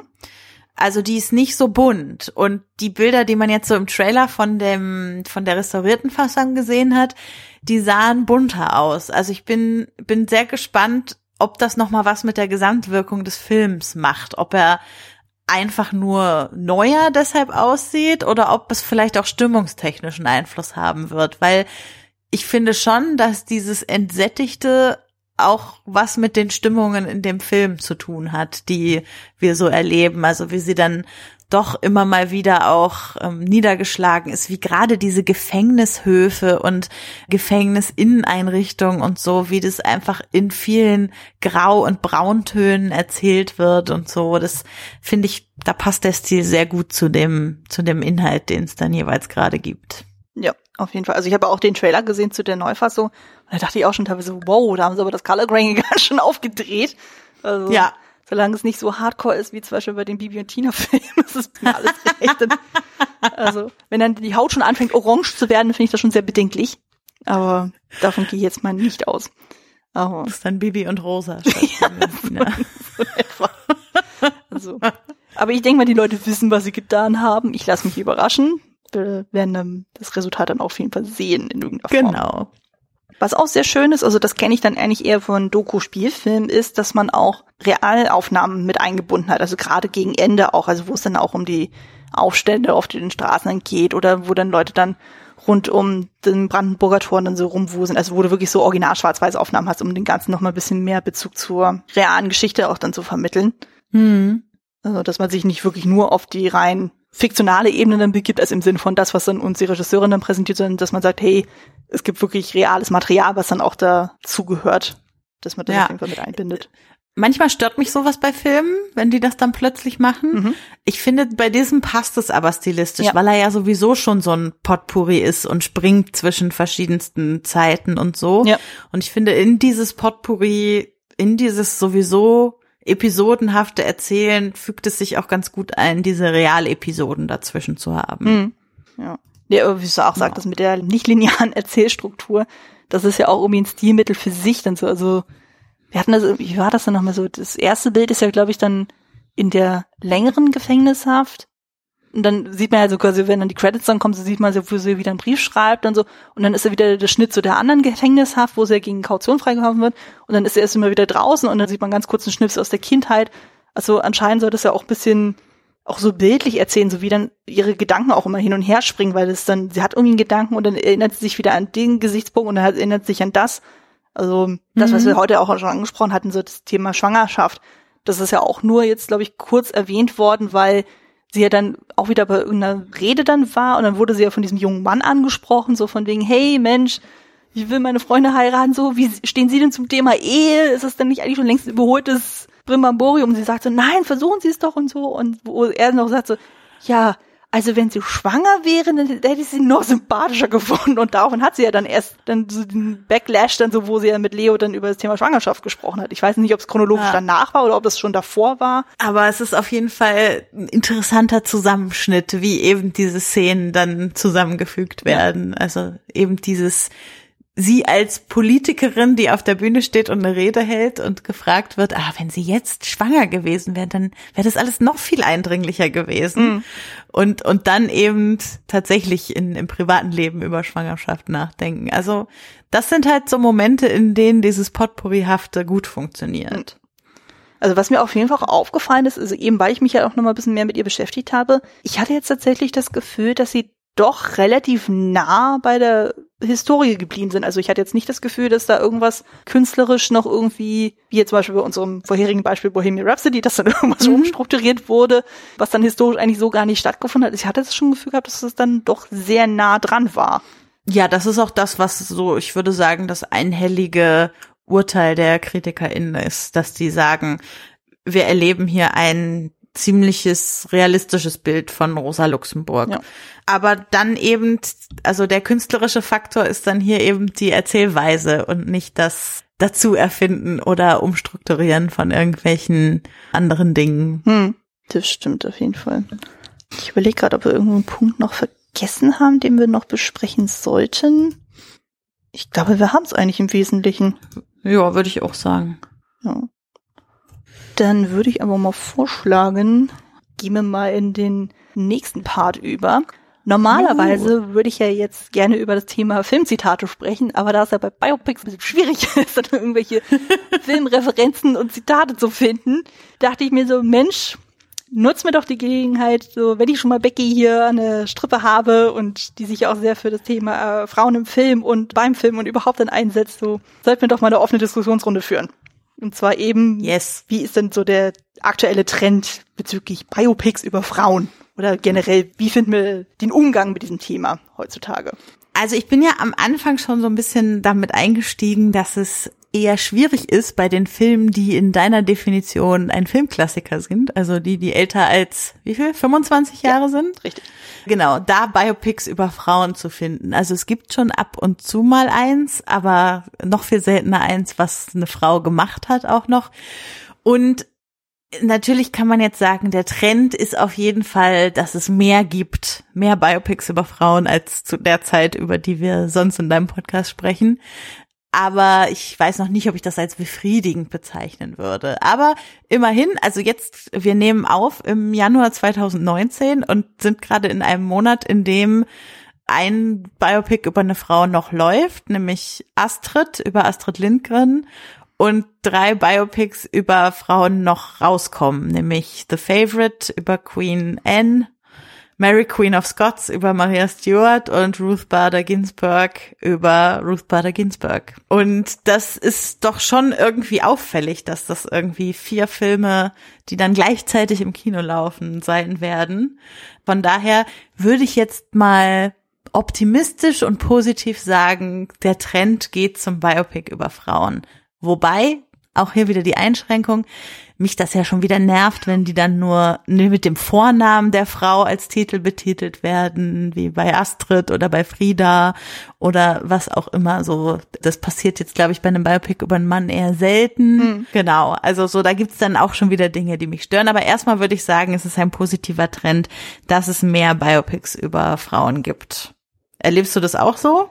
Ja, ja, aber was mir halt auch extrem auffällt ist, das hattest du ja anfangs ja auch gesagt, ist ja dann eben, über wen wird denn gesprochen? Und mir fällt auf, dass gerade bei Frauen, dass dann der Fokus dann eher bei Aristokraten liegt, also irgendwelche Königinnen, Prinzessinnen oder hast du nicht gesehen, egal welcher Epoche, oder auf Künstlerinnen, also sprich Musikerin, Malerinnen, Schriftstellerin. Da habe ich das Gefühl, da gibt's ja irgendwie die komplette Bandbreite und ich denke mal, die wird sich jetzt auch in unseren jeweiligen Top 7 dann auch wiederfinden. Wo ich das Gefühl mhm. habe, hm. Ja, wo ist das Biopic über eine richtige Arschlochfrau? Ja. So wie, keine Ahnung, Wolf of Wall Street über, eine, über einen Mann. Wo, wo ist dieses Biopic über eine Frau? Mhm. Gibt's nicht. Wenig, ja. Also ich wüsste jetzt spontan auch keins. Oder ir über irgendeine richtig krasse Verbrecherin der Kriminalgeschichte. Mhm oder halt ein Biopic über Transfrauen, über Women, Women of Color. Also so, also wir hatten jetzt Hidden Figures vor letztes Jahr, aber ansonsten fällt mir da auch nicht so sonderlich viel ein. Whitney gab's mal über Whitney Houston. Mhm. Sind wir aber auch wieder in der Kunst. Also äh, mehr Wissenschaft, mehr Wirtschaft, mehr die Branchen, aus denen wir auch Biopics über Männer haben. Ja, also quasi nicht so diese Klischee-Dinger, Mhm. wie eben dann so, ja, alles, was so irgendwie bunt und glitzer und typisch weiblich dann ist. Also das, wie du schon sagtest, also dass man auch mal so Themengebiete Genau. hat, so die dann eben halt auch mal als sozial unweiblich auch gesehen werden. Ja, genau. Also immer in Anführungsstrichen gedacht. Ja. Ne? Also vermeintlich typisch weiblich. So, das, das schreibt die Filmbranche da so fort, wie es die Gesellschaft denkt. Ja. Ja. Es gibt auch einen sehr schönen Artikel von der Filmlöwin drüber, der rauskam, als das Biopic über über wen war's? Rauskam. Diana. Über Diana, genau, was ja auch so eine Liebesschnulze am Ende eigentlich war und kein Biopic über Diana, wenn man ehrlich ist. Hm. Genau, da hat sie einen sehr schönen Verriss über weibliche Biopics an sich geschrieben. Den äh, kann ich sehr empfehlen. Verlinken wir auch in den Show Notes. Ja, auf jeden Fall, auf jeden Fall. Das ist auf jeden Fall sehr, sehr schön gelesen. Ich fand es auch sehr schön, so dieser Punkt so von wegen so, ja, da wurde über die und die was geschrieben, sie stirbt. Wurde über die und die was gezeigt, dann so, sie stirbt. Dann wurde über das und das gezeigt, so, was wird sie? Ja, sie wird sterben. Also, dass dann sich so ein Muster ergeben hat, wo ich sagte, ja, sehe ich auch. Und ich finde es auch teilweise echt schwierig, dann so bei Frauen in Biopics und so, wo man auch das Gefühl hat, dass das eigentlich immer nur in Kontext zu romantischen Geschichten häufig Oh ja. gezeigt wird. Also es ist nicht immer so, aber das ist ganz, ganz häufig der Fall. Also gerade bei diesen, bei den Aristokraten hat man das Gefühl, es hat eigentlich immer mit irgendjemand Liebschaftmäßiges dann zu tun. Bei Männern ist es Mhm. irgendwie nicht so krass. Also, ich weiß gar nicht, was hatte ich denn neulich denn nochmal nachgeholt? Das war, ach Gott, das war ja diese Geschichte zu dem Erfinder von Wonder Woman. Ich weiß nicht, ob du den gesehen hast. Ach, äh, Dr. Marston, nee, Professor Marston and the Wonder Woman. Ja, ja, genau, den. Und ich, auch das, ich hatte den Film dann auch gesehen, weil ich dann den Spielfilm ja auch gesehen hatte zu Wonder Woman und dachte so, auch Mensch, dann kommt jetzt passend dazu das Biopic, dann raus, ja super. Und dann wurde ja quasi so diese Dreiecksgeschichte dann auch erzählt und wie dann äh, dieser Konstellation halt dieser Comic entstanden ist, was ja auch ganz viel dann mit diesem Bondage dann auch zu tun hat, so und dass man sich dadurch dann so ein bisschen dann daran aufgehängt hat, so, von wegen so oh ja, das ist total verrucht und die haben eine Dreiecksbeziehung und, hm, hm, hm, und Ja, wobei ich bei dem Film, also ich mag es eigentlich, dass es nicht als so verrucht dargestellt wird, sondern als ein legitimes Konstrukt des Zusammenlebens. ja, ja, also, die Inszenierung selber wird ja eher als eine wirklich, eine wirklich polyamore Beziehung zwischen den dreien dargestellt und nicht als ein, uh, er hat was mit der einen und der hat was mit der anderen und so. Das hat mir eigentlich ganz gut gefallen bei dem Film. Ja, wie gesagt, das ist, äh, von der Inszenierung war es ja auch nicht so. Also das war ja auch von einer Frau inszeniert worden, soweit ich mich erinnere. Mhm. Aber die Vermarktung hatte ich das Gefühl gehabt, die hatte da so drauf abgezielt. Das stimmt, ja. Also, dass das man stimmt. so dann eher Die Vermarktung verkauft hat überhaupt nicht zum Film gepasst. Ja. Und was mich dann auch eher geschockt hat, war halt so, am Ende hat man ja dann auch die realen Fotos von denen gezeigt. Und da hat man auch wieder das Gefühl gehabt, so, oh Gott, das wenn, also das sah ja völlig anders aus. Und im Grunde hat man das Gefühl, so, der, so der ganze Cast, das war ein einziger Beauty-Cast. Ich meine, wir haben da Luke Evans, wir haben da, oh, ich komme jetzt gerade auf die beiden Schauspielernamen nicht so, aber man kennt die aus anderen Filmen. Ich glaube, Rebecca Hall ist die eine und die andere, die kennt man aus Dark Shadows und The Neon Demon. Da war sie jeweils dabei. Mhm. Die die Junge dann spielt. Fällt mir jetzt natürlich auch gerade nicht an. Ja, aber die auf jeden Fall da diese Beziehung quasi als Studentin dann mit dazukommt.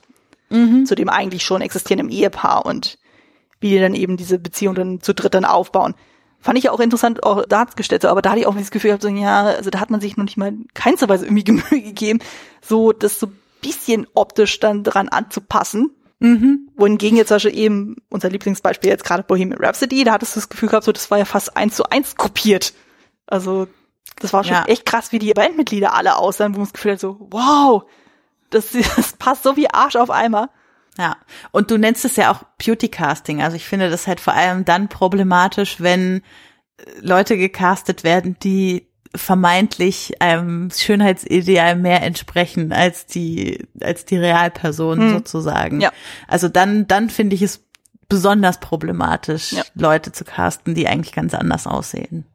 Oder man hat dann zum Beispiel das umgekehrte Beispiel. Es gab ja dann irgendwann mal diesen Film Monster mit Charlize Theron, wo jemand ganz bewusst dann so auf hässlich dann geschminkt wurde, ich nenne es jetzt mal so, und die wurde dann gleich mit dem Oscar beworfen, so von denen so, ja, sie ist hässlich, sie hat sich getraut, das zu machen, okay, wir geben ihr den Oscar. Also ich habe den Film nicht gesehen, ich weiß nicht, ob das, ob ihre schauspielerische Leistung das gerechtfertigt hat, so, aber das wirkt zumindest so nach dem Motto, so, ja, okay, so, wie hatte, ich weiß nicht mehr, wer das gesagt hat, so dieses Thema, ja, most acting, most costuming, Ja, ja. most make-up, so dass dann so dieses most dann eher ausgezeichnet wird und gar Ja. nicht so das eigentliche Handwerk. Ja. Gerade bei den Masken, würde ich es mal nennen, ist das ja häufig der Fall, dass dann irgendwie der oder die bester Schauspieler, beste Schauspielerin wird, der die krasseste Verwandlung optisch durchgemacht hat, um die Person zu werden, die dargestellt wurde oder so. Spielst du ein bisschen auf Gary Oldman und Churchill an? Nein, nein, würde ich nie tun. Nein. Nein. Ah, Gary Oldman, ja. Ja. Ja, aber es fällt tatsächlich krass auf, dass man das Gefühl hat, so die männlichen Biopics kriegen auch irgendwie mehr die Beachtung als die über Frauen.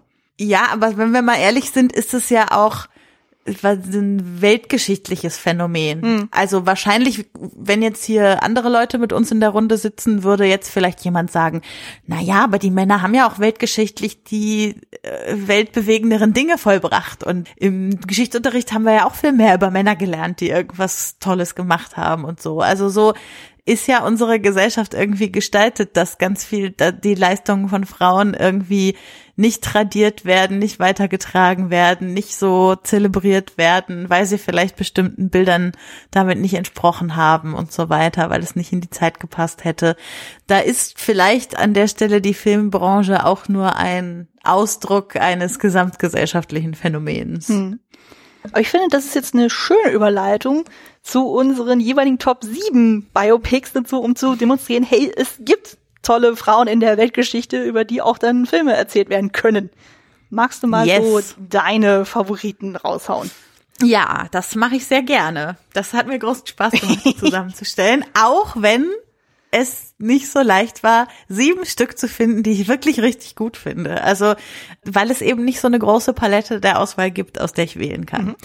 Aber ja, wir haben ja sortiert nach dem Alter der Frauen, die porträtiert werden. Die älteste Frau, die bei meinen Top 7 porträtiert wird, ist Johanna von Orléans, Jeanne d'Arc. Über die gibt's ja mehrere Biopics. Ich mag den von 99. Der war, glaube ich, auch so einer der ersten Filme, die ich als Teenagerin gesehen habe, in denen so eine starke Frauenrolle irgendwie zu sehen war und die ja Soldatin, Märtyrerin im Hundertjährigen Krieg, französische Nationalheldin ist und so. Also ich wusste auch, bevor ich den damals gesehen habe, nicht so viel über sie und ja, fand es auf jeden Fall einen starken, spannenden Film irgendwie. Hast du den auch gesehen? Ich glaube ja, irgendwas dämmert da gerade bei mir. Also gerade weil du sagst 99, ich glaube, ich habe den irgendwann mal im Fernsehen gesehen. Weil irgendwas, ich habe sogar ein Gesicht vor Augen, aber ich krieg die Schauspielerin nicht mehr auf die Kette, wer das nochmal war. Mila Jovovich. Ah, echt, das war sie? Es war Mila Jovovich. Ja, ja, Oh. ja, ja. oh, dann habe ich sie irgendwie mit einer anderen verwechselt. Oder du denkst an einen anderen Johanna von Orleans-Film. Also Das ich meine den mit. Mila Jovovich, den Luc Besson gemacht hat. Nee, ich glaube, dann habe ich doch noch einen anderen gesehen. Ich glaube, das war so ein TV-Film gewesen. Kann ja sein. Also aber auch um die gibt, 90er äh, muss es gewesen sein. Hm. Um den Dreh. Weil manchmal passiert es ja, Ja, ja. durchaus in der Filmgeschichte, dass dann zwei Studios zufällig am selben äh, Thema arbeiten, nur das unterschiedlich interpretieren. Ich sag nur Snow White. Gab's ja auch hier. Ja, ja. Nee, und äh, also soweit ich weiß, ist auch einer der ersten Johanna von Orleans Filme gilt so ein bisschen als das erste Biopic über eine Frau überhaupt. Mhm. 1895 gab es den ersten äh, Jeanne d'Arc Film. Wow. Ja. Ein Stoff, über den schon viele Filme gemacht wurden. Vielleicht könnte man jetzt ein paar andere Frauen nochmal nehmen. Mein zweiter Film, den ich wähle, ist einer, der jetzt erst rauskommt, nämlich The Favorite. Wuhu. über Queen Anne und eigentlich nicht nur über sie, sondern noch über zwei weitere Frauen. Also eigentlich ist es ein Film über drei Frauen gleichzeitig. Wir waren zusammen im Kino. Er hat mir unfassbar viel Spaß gemacht. Ich habe mich kaputt gelacht mit all den Leuten, mit denen ich da im Kino saß. Toller Film. Also wenn ein Biopic über eine Frau so lustig sein kann und gleichzeitig ernste Themen angehen, bin ich dabei. Und ist auch ein sehr, sehr heißer Oscar-Favorit. Ja, und ich bin sowieso Olivia Colman Fangirl, die da die Hauptrolle spielt. Deshalb kann ich das sehr unterstützen, dass es da gewisse Oscar-Aspirationen gibt. Ja, definitiv. Ja, mein dritter Pick wäre der schon ganz am Anfang der Sendung genannte Hannah Arendt Film von 2012 von Margarete von Trotter mit Barbara Sukowa, eben über Hannah Arendt, jüdische Publizistin, Politikwissenschaftlerin, Manche sagen Philosophin, sie selber mochte das gar nicht so sehr und glaube ziemlich bekannt geworden mit der Banalität des Bösen als Beobachterin der Eichmann-Prozesse oder des Eichmann-Prozesses. Genau, Hannah Arendt, ein toller Film. Also ich finde, also es gibt super viele Realaufnahmen noch von Hannah Arendt, wo sie selber Dinge erzählt, bespricht und so weiter.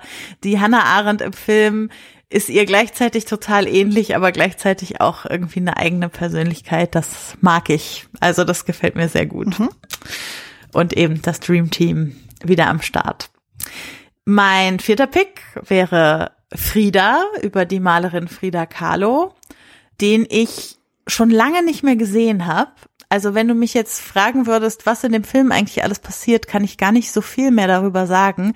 Aber ich habe ihn in einer unfassbar guten Erinnerung. Also ich weiß, dass ich sehr beseelt irgendwie damals aus dem Kino gegangen bin und ja, irgendwie die, diese Malerin, die auch Kommunistin war, sehr wertgeschätzt fand in diesem Film. Also das mag aber auch daran liegen, ich finde die Kunst von der ganz wunderbar. Ich finde ganz viele Ansichten von ihr ganz wunderbar. Und ich glaube, wenn ein Film über eine Frau gemacht wird, die man irgendwie so schätzt, der dann auch noch irgendwie ein ganz guter Film ist, dann ist es ziemlich naheliegend, dass man den am Ende dann auch irgendwie mag. Hm.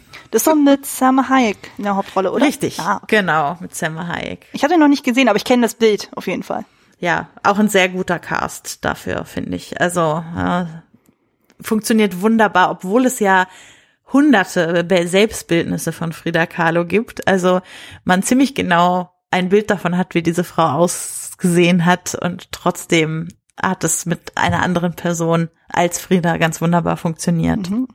Dann Nummer fünf, Aaron Brockovich mit Julia Roberts damals, die den Oscar dafür gewonnen hat, für ihre Rolle als Rechtsanwaltsgehilfin aus der Arbeiterinnenklasse, die bei dem großen Umweltskandal irgendwie insistiert hat, dass die ganzen Betroffenen eine Sammelklage machen und es als einfache ungelernte Frau irgendwie geschafft hat, dass die da mit ihrer Klage durchgekommen sind. Das ist natürlich so ein bisschen so eine von der Tellerwäscherin zur Millionärin Geschichte, auch wenn sie nicht Millionärin am Ende wird, aber ziemlich einen Erfolg in dem hat, was sie tut.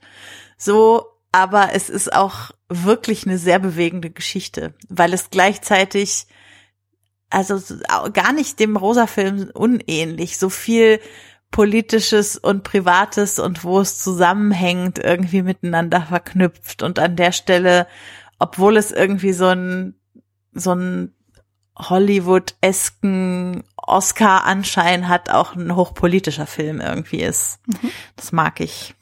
Dann habe ich noch zwei. Einmal noch äh, Wüstenblume von 2009, also noch gar nicht so alt, der Film über wahre Styrie. Das ist ja auch eine Verfilmung einer Biografie von ihr, die ja Topmodel ist, war und große Kämpferin gegen Genitalverstümmelung von Frauen, die aus Somalia kam, lange Zeit als Sklavin gelebt hat, also fliehen konnte vor einer Zwangsehe und am Ende eben ein Topmodel wurde. Also es ist ein Film, der, also ich finde es total wichtig an dem Film, dass er bis zur Topmodel-Geschichte weitererzählt und nicht in diesem Opferding verharrt, sondern eben an der Stelle dann doch ein ganzes Leben erzählt und nicht nur einen Ausschnitt daraus. War das nicht auch so, dass sie selbst sogar verstümmelt wurde? Ja, ja, genau. Das ist auch so eine gruselige Vorstellung, das mag man sich gar nicht ausmalen. Voll. Naja. Und dann als jüngste, also nicht jüngster Film, aber jüngste Hauptfigur, sehr ungewöhnlich, ein gezeichnetes Biopic, Persepolis, was ja ein, eine Verfilmung der Auto oder des autobiografischen Comic von Marjan Satrapi ist, die ihre Kindheit und Jugend während der islamischen Revolution im Iran verbracht hat ein Film, den ich gesehen habe, ein Jahr nachdem ich meinen Freiwilligendienst in Israel gemacht habe und gerade voll in meinem Kopf im Nahen Osten steckte und mich alle Konflikte dort unfassbar doll interessiert haben, weil ich so viele Leute kennengelernt hatte, die mir von ihren persönlichen Erfahrungen erzählt haben in den verschiedenen Ländern und der dann mich total abgeholt hat in dem Moment dass er auch so innovativ war. Also ich meine, Biopics als animierte Filme ist jetzt nicht gerade, da würden mir jetzt nicht gerade noch fünf andere einfallen. Nee, ich wüsste jetzt spontan auch keinen. Also ich glaube, das ist der Ja. einzige, den es da in der Form so gibt. Ja. Und dann habe ich aber noch eine Honorable Mention. Die lasse ich zu. Okay, also ich habe, also das ist einer meiner, also ein, ein Film, den ich wirklich überhaupt sehr mag, ist The Hours von 2002 und der hat ja so drei Erzählstränge und einer davon ist ein Biopic-Erzählstrang, nämlich der, der Virginia Woolf als Hauptfigur hat, gespielt von Nicole Kidman. Ich mag nicht mal Nicole Kidman so besonders gerne, aber diese Virginia Woolf, die sie spielt, dieser ganze Strang über diese große Autorin und Verlegerin, die doch sehr viele äh, psychische Struggles auch hatte, das wäre meine Honorable Mention. Nochmal zum Schluss. Klingt auf jeden Fall alles sehr, sehr schön. Guckt es euch an. Ja, auf jeden Fall. Ich finde es vor allem großartig, dass wir tatsächlich bei unseren Listen nur eine einzige Überschneidung haben, Mhm. dass wir dann eine sehr schöne große Vielfalt ja euch bieten können. Yes. Genau. Dann gehe ich dann auch mal chronologisch vor. Also mein erster Pick ist der Film Agora von 2009. Da geht es um die griechische Mathematikerin Hyptatia, gespielt von Rachel Weisz. Die ist ja dann Ach, Rachel Weisz. ja, genau, die ist ja 355 geboren und das ist halt alles dann in der Antike und da wird dann halt gezeigt, wie sie dann Mathematik unterrichtet, aber auch sich viel mit Philosophie beschäftigt oder generell mit Naturwissenschaften und wie sie sich da eben als Frau dann auch irgendwie etablieren kann. Und da geht's dann auch unter anderem darum, wie denn die Christen dort die Stadt einnehmen wollen. Also es ist auch hochdramatisch alles und ist auch mit Oscar Isaacs dann noch damit. Und ich habe den damals, ich meine, mal Mann im Unikino gesehen und ich fand ihn hochgradig spannend und vor allem eben Frauen in der Wissenschaft ist ja auch immer so ein Phänomen für sich und Rachel Weisz ist ja sowieso großartig. Die ist ja dann auch Ja. in meinem zweiten Pick dann auch vertreten. Das ist nämlich unsere Überschneidung, nämlich The Favorite, wo ja eben über Yay. Queen Anne gesprochen wird. Ich mag den jetzt nicht nur, weil sie meine Namensvetterin ist, sondern einfach, weil es einfach großartig inszeniert ist. Rachel Weisz später auch mit als ihre engste Vertraute Sarah Churchill und dann ist ja auch noch Emma Stone mit dabei und der Film funktioniert einfach unglaublich gut. Also er ist unglaublich stark von den Dialogen, wie die Frauenkonstellationen zueinander sind und wie unglaublich böse das teilweise dann auch ist. Denn so, es ist einfach ein sehr untypischer Biopic, so eben weil er so böse ist teilweise, aber auch unglaublich lustig. Also Ja. ich glaube, wir beide fiebern denen auf jeden Fall sehr entgegen, was so das Thema Oscars und generell Nominierungen und Auszeichnungen betrifft. Lohnt sich auf jeden Ja, Fall. ja, ja. Guckt ihn, guckt ihn alle. Wie hattest du so schön gesagt, Sören? das ist ein Film. Ein Kostümfilm für Leute, die keine Kostümfilme ja, mögen. genau. um Also lasst euch nicht abschrecken von der Kostümierung. Ja. Es ist auch ein sehr moderner Film. Aber selbst Leute, die Kostümfilme mögen, die werden ihn genauso mögen. Ja. Ja. Dann, mein nächster Pick ist auch wieder ein neuer Film und das ist Died of Elizabeth Bell von 2013. Da geht es um eine junge afrikanische Frau, die in der Sklaverei geboren wurde. Die wuchs dann bei einer englischen Adelsfamilie auf und also das Ganze ist dann vom Setup im 18. Jahrhundert. Und obwohl sie dann in dieser Adelsfamilie dann aufwächst, hat sie ja so eine komische Position. Auf der einen Seite darf sie nicht so wirklich mit der Familie speisen, gleichzeitig darf sie aber auch nicht mit den Bediensteten speisen, die dann großteils aus Schwarzen bestehen. Und dann geht es dann halt so weit, dass sie sich dann auch gegen die Abschaffung von Sklaverei in England mit einsetzt. Unglaublich schön äh, und auch hochkarätig besetzt. Also es sind unglaublich viele englische Charakterdarsteller auch dabei, so die man auf jeden Fall durch diverse anderen britischen Produktionen kennt. So und es ist einfach wirklich ein sehr, sehr schöner Film.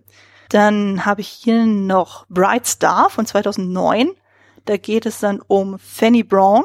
Das war die geliebte bzw. kurzzeitige Verlobte vom englischen Dichter John Keats. Sie wird gespielt von Abby Cornish und er wird gespielt von Ben Whishaw. Und das ist tatsächlich auch wieder ein Film, der von einer Frau inszeniert wurde, nämlich von Jane Campion, die ja auch das Piano gemacht hat. Ich fülle hier nebenbei schon die ganze Zeit meine Watchlist. Das ist ja alles Ja, sehr fantastisch. Sehr löblich. Nee, weil, was bei dem Film auffiel, also ich hatte auch zwei Anläufe tatsächlich gebraucht und so, weil er auch ein unglaublich ruhiger Film ist. Also im Grunde erzählt er ja wirklich nur drei Jahre, wo eben die beiden sich dann kennenlernen, so und das Ganze, wie man ja dann weiß, endet ja auch dann tragisch, weil er dann halt frühzeitig stirbt. Und dann wird einfach so gezeigt, wie diese Beziehung sich dann aufbaut und wie viel von ihr dann auch in seiner Poesie dann auch Einfluss gewinnt. Es wird ja auch ganz viel von seiner Poesie auch zitiert. Und einfach die Art und Weise, wie dieser Film inszeniert ist, es ist einfach so schön. Er ist so schön, die Figuren sind schön und die Setting ist schön und es ist einfach in sich total poetisch und ja, also man merkt einfach, dass ich meine, das ist ja in dieser Epoche der Romantik, also das spürst du einfach wirklich mit jeder Faser und so wie Jane Campion das dann inszeniert, das ist einfach schön und ja, ist ein bisschen kitschig natürlich dann auch, aber who cares, ich mag es. Deswegen habe ich es auch auf meiner Liste. Dann habe ich hier Mrs. Henderson Presents von 2005. Das ist jetzt so ein Biopic, was jetzt nicht unbedingt viele auf dem Schirm haben werden. Da geht es nämlich um Laura Henderson. Die ist dann nämlich im Witwenalter dann dazu übergegangen, so dass sie dachte, hm, ja, das Witwen-Dasein, das ist irgendwie so langweilig, was soll ich denn machen? Und irgendwie durch Zufall fährt sie an einem geschlossenen Theater vorbei und entschließt sich dann so, hey, ich will ein Theater kaufen. Und daraufhin gründet sie dann das Windmill Theater. Und bei diesem Theater ist das Besondere, sie schließt sich dann mit einem Theaterintendanten dann irgendwie dann zusammen, der von Bob Hoskins gespielt wird, sie übrigens von Judy Dench. Sie ist ja damals dann auch nominiert Ach, gewesen Judy für die Dench Oscars. mag ich ja auch. Ja, und das hat dieses Spannende, so, die hat ja anfangs dann mit so einer Revue-Show dann angefangen. Also sie selber hatte keine Ahnung vom Theater, aber sie fand einfach dieses Etablissement total toll. Sie hat ihn mehr miteinander machen lassen. Und irgendwie kam's, merkte man schon so, ja, hm, die hatten dann so, so durchgängige Shows dann immer mit Revues, aber irgendwann haben dann andere Theater das dann nachgemacht und dadurch gingen natürlich die Einnahmen flöten. Und da dachte sie auch so, hm, wie kann man das denn mal revolutionieren? Hm, wir zeigen nackte Frauen. Und dann denkt man sich auch erstmal so, was, wie, wo, oh mein Gott. Und das war natürlich, wir erzählen ja die 1930er, das konnten wir ja nicht so ohne weiteres machen, einfach mal nackte Frauen auf der Bühne zeigen. Und da war halt ein sehr zwischen dir, also es musste ja dann vorher abgesegnet werden. Und dann hieß es dann so, okay, wir machen das quasi wie im Museum. Wenn sie sich nicht bewegen, dann kann man das als Kunst gelten lassen. Und daraufhin hat man dann trotzdem so eine Revue-Show dann gezeigt, aber du hast dann trotzdem wirklich wie so griechische Statuen, hast du dann immer so nackte Frauen so im Hintergrund stehen, die aber halt kunstvoll inszeniert werden. Und erst so nach und nach so erfährst du erst so, warum diese Mrs. Henderson überhaupt auf diese Idee gekommen ist, das dann so zu machen. Und mhm. gerade mit diesem aufkommenden Zweiten Weltkrieg und ja, also das ist jetzt aufgrund des Kriegssettings jetzt nicht so ultra schwer sozusagen, aber das ist trotzdem wirklich sehr, sehr schöner britischer Film, den, glaube ich, gar nicht so viel auf dem Zettel haben. Also ich mag den unglaublich gerne. Und ach so, genau, zwei habe ich jetzt noch. Das sind beides mal Autorinnen. Das eine ist der Film Miss Potter. Also es geht nicht um Harry Potter, sondern um Miss Potter. Das geht quasi um die Kinderbuchautorin Beatrix Potter und sie ist die Erfinderin von Peter Hase. Das ist dann mit Renee Zellweger, also der Film ist von 2006 und Hugh McGregor spielt da auch mit. Ja, natürlich habe ich ihn auch gesehen. ist ein Film mit Hugh McGregor. Äh, ja, das wir, äh, ja, wir reden eigentlich über die Frauen in diesen Biopics, aber wenn mein Lieblingsschauspieler irgendwo mitspielt, habe ich es natürlich gesehen. quasi nochmal ein Anreiz ja. zusätzlich. Nein, was ich bei dem Film auch so schön fand, so, also es wird ja dann quasi eben gezeigt, wie sie dann halt also die war ja schon immer künstlerisch sehr aktiv und so und wie sie dann eben versucht dann so ihr erstes eigenes Buch dann irgendwie auf den Markt zu bringen und wie sie dann eben in dem jungen Hugh McGregor so und der irgendwie ich glaube der jüngste von drei Brüdern dann ist, die diesen Buchverlag haben, er dann irgendwie sagt so ja okay, sie sind quasi die erste, mit der ich sowas mache, so wir stürzen uns gemeinsam in dieses Abenteuer und das ist einfach so schön fein, weil dann auch sie auch immer mit ihren Zeichnungen interagiert. Also sie hat ja immer diese wunderschönen Aquarellzeichnungen. Ich habe ja selber viel Aquarellmalerei gemacht und kann das absolut nachempfinden, so diese Liebe dafür, diese Zeichnung und wie die teilweise auch animiert sind und ja, also man denkt sich manchmal auch so, boah, die Frau ist mega schizophren, aber es ist so schön inszeniert, wo ich denke, oh, es ist toll und man mag ja von Peter Hase halten, was man möchte, so, also es gibt ja irgendwie da diese Neuverfilmung, die soll angeblich nicht so gut sein, aber zumindest wenn man sich mal ein bisschen mit der Autorin beschäftigt, das ist schon sehr, sehr schön. Und zu guter Letzt ist sogar noch auch ein verhältnismäßig neuer Film, Saving Mr. Banks von 2013. Da geht es quasi um die Schriftstellerin P.L. Travers. Das ist die Erfinderin von Mary Poppins, gespielt von Emma Thompson. Und da wird ja quasi diese Zeit erzählt, wie sie zum einen dann nach LA fährt, in die Disney Studios, weil es eben darum geht, ihr Buch zu verfilmen und wie sie dann mit Walt Disney und seinen Leuten in der Crew versucht, diesen Film auf die Beine zu stellen, beziehungsweise wie die versuchen, den Film auf die Beine zu stellen und sie dann zwischendurch immer dazwischen kretscht und sagt so, ja, nee, also das geht ja mal gar nicht. Warum muss denn Mrs. Banks eine Suffragette sein? Das geht ja mal gar nicht. Und überhaupt. Und warum hat Mr. Banks einen Schnauzer? Das, äh, so sieht das überhaupt nicht aus in meiner Vorstellung. Und ja, der Kirschbaumweg, das muss so sein. Und der Baum muss da stehen. Und man denkt sich ja so, ja gut, der Film ist so inszeniert, so dass möglichst Walt Disney gut steht, gespielt von Tom Hanks. Aber es wird ja alles eher aus ihrer Perspektive erzählt. Und es werden ja auch immer wieder Rückblenden gezeigt aus ihrer Kindheit, wo man ja dann auch besser verstehen kann, so, okay, wo kommen denn die einzelnen Elemente aus Mary Poppins dann her? Oder zumindest, wo, wo ist denn so ihr Grundansatz dann gewesen? Und ich finde auch, wie Emma Thompson das spielt, das ist einfach so liebevoll gemacht. Also man hatte nie das Gefühl, dass sie aus Travers eine Karikatur macht. Also ich hatte schon das Gefühl, sie hat schon versucht, ihr dann so mit viel Würde dann auch dieser Figur Leben einzuhauchen. Und ganz am Ende des Films werden ja auch nochmal Tonaufnahmen, die während der Besprechungssitzung gemacht wurden, wurden nochmal abgespielt. Und da wurde eigentlich auch ziemlich deutlich, die war einfach wirklich so. Die war einfach so sehr, ja, wie erklären wir das am besten? Die war sehr auf Details fokussiert. Also von wegen so, ja, das muss mhm. so sein, das muss so sein. Und, und, und, so, die war einfach so dieser Typ Frau. Und ich hatte auch dann im Anschluss ja auch nochmal eine Doku über sie dann geguckt. Und die hatte auch teilweise ein echt mega tragisches Leben gehabt. Und da denkst du auch so, boah, Gott. Und viele werfen den Film ja auch wirklich vor, so dass er dann auch mega kitschig ist und dass es dann so aussieht, als hätte sie den Film dann gemocht am Ende. Nee, würde ich so nicht unterschreiben. Also es wird ziemlich klar deutlich und es wurde auch vorher schon angedeutet, sie will auf gar keinen Fall wieder einen Mary Poppins Film machen. Mhm. Von daher ist es natürlich mega überraschend, dass jetzt tatsächlich nochmal eine Fortsetzung dann kam, aber das, äh, das ist eine andere Das ist eine andere Geschichte. Ich meine, die ist ja auch jetzt schon länger tot, aber ich weiß jetzt da nicht, wie die ja. Rechteinhaber rein verlagert sind, weil sie hatte ja eigentlich de facto keine Kinder. Aber nee, sie hat einen adoptierten Sohn, wenn ich mich richtig erinnere. Also war irgendwie alles ganz kompliziert und tragisch und so. Aber darum soll es gar nicht gehen. Also auf jeden Fall, Saving Mr. Banks ist auf jeden Fall, vor allem wenn du das dann als Doppelfeature guckst mit Mary Poppins selber, also dem Original von 64. Das ja. ist so großartig, weil dann irgendwie, weil sie hat ja teilweise so wahnwitzige Vorstellungen gehabt, so von wegen so, ja, ich will nicht, dass der Film die Farbe rot hat. Bei mir ist gerade danach. Und dann siehst du dann, wie der Film aussieht. Oder so, ich will partout keine gezeichneten tanzenden Pinguine haben. Was hat dieser Film? Tanzende, gezeichnete Pinguine. Also, also ihr Sehr seht schön. auf jeden Fall anhand dieser schönen Listen, es gibt auf jeden Fall diverse weibliche Biopics oder Biopics über Frauen, wo man sagen kann, so, hey, das lohnt sich auf jeden Fall da mal reinzuschauen und wenn der Trend so jetzt bleibt, wie der jetzt aktuell sich herausstellt, also ich glaube, das jüngste Beispiel ist ja auch jetzt Colette, der jetzt irgendwie rauskommt. Ich hoffe mal, dass es jetzt im Laufe der nächsten Jahre besser wird, dass dann noch mehr rauskommen wird, dass dann die Studiobosse dann auch mal sagen so, hey Mensch, ich meine, es gibt doch irgendwelche Studien, die sogar sagen so, Filme mit Frauen in Hauptrollen, die sind sogar besser oder da kommen äh, er hat jetzt im, also es, genau gab es jetzt gerade eine Studie über das Filmjahr 2018, dass sich dort die Filme mit Frauen als Lead besser verkauft haben beim Boxoffice. Wer hätte es erwartet? Ja. Alle, die diese Folge hören, so denken sie, ja, gib mal die Frauen die Chance. Das sollte man auf jeden Fall machen. Ja, so ist es. Jo.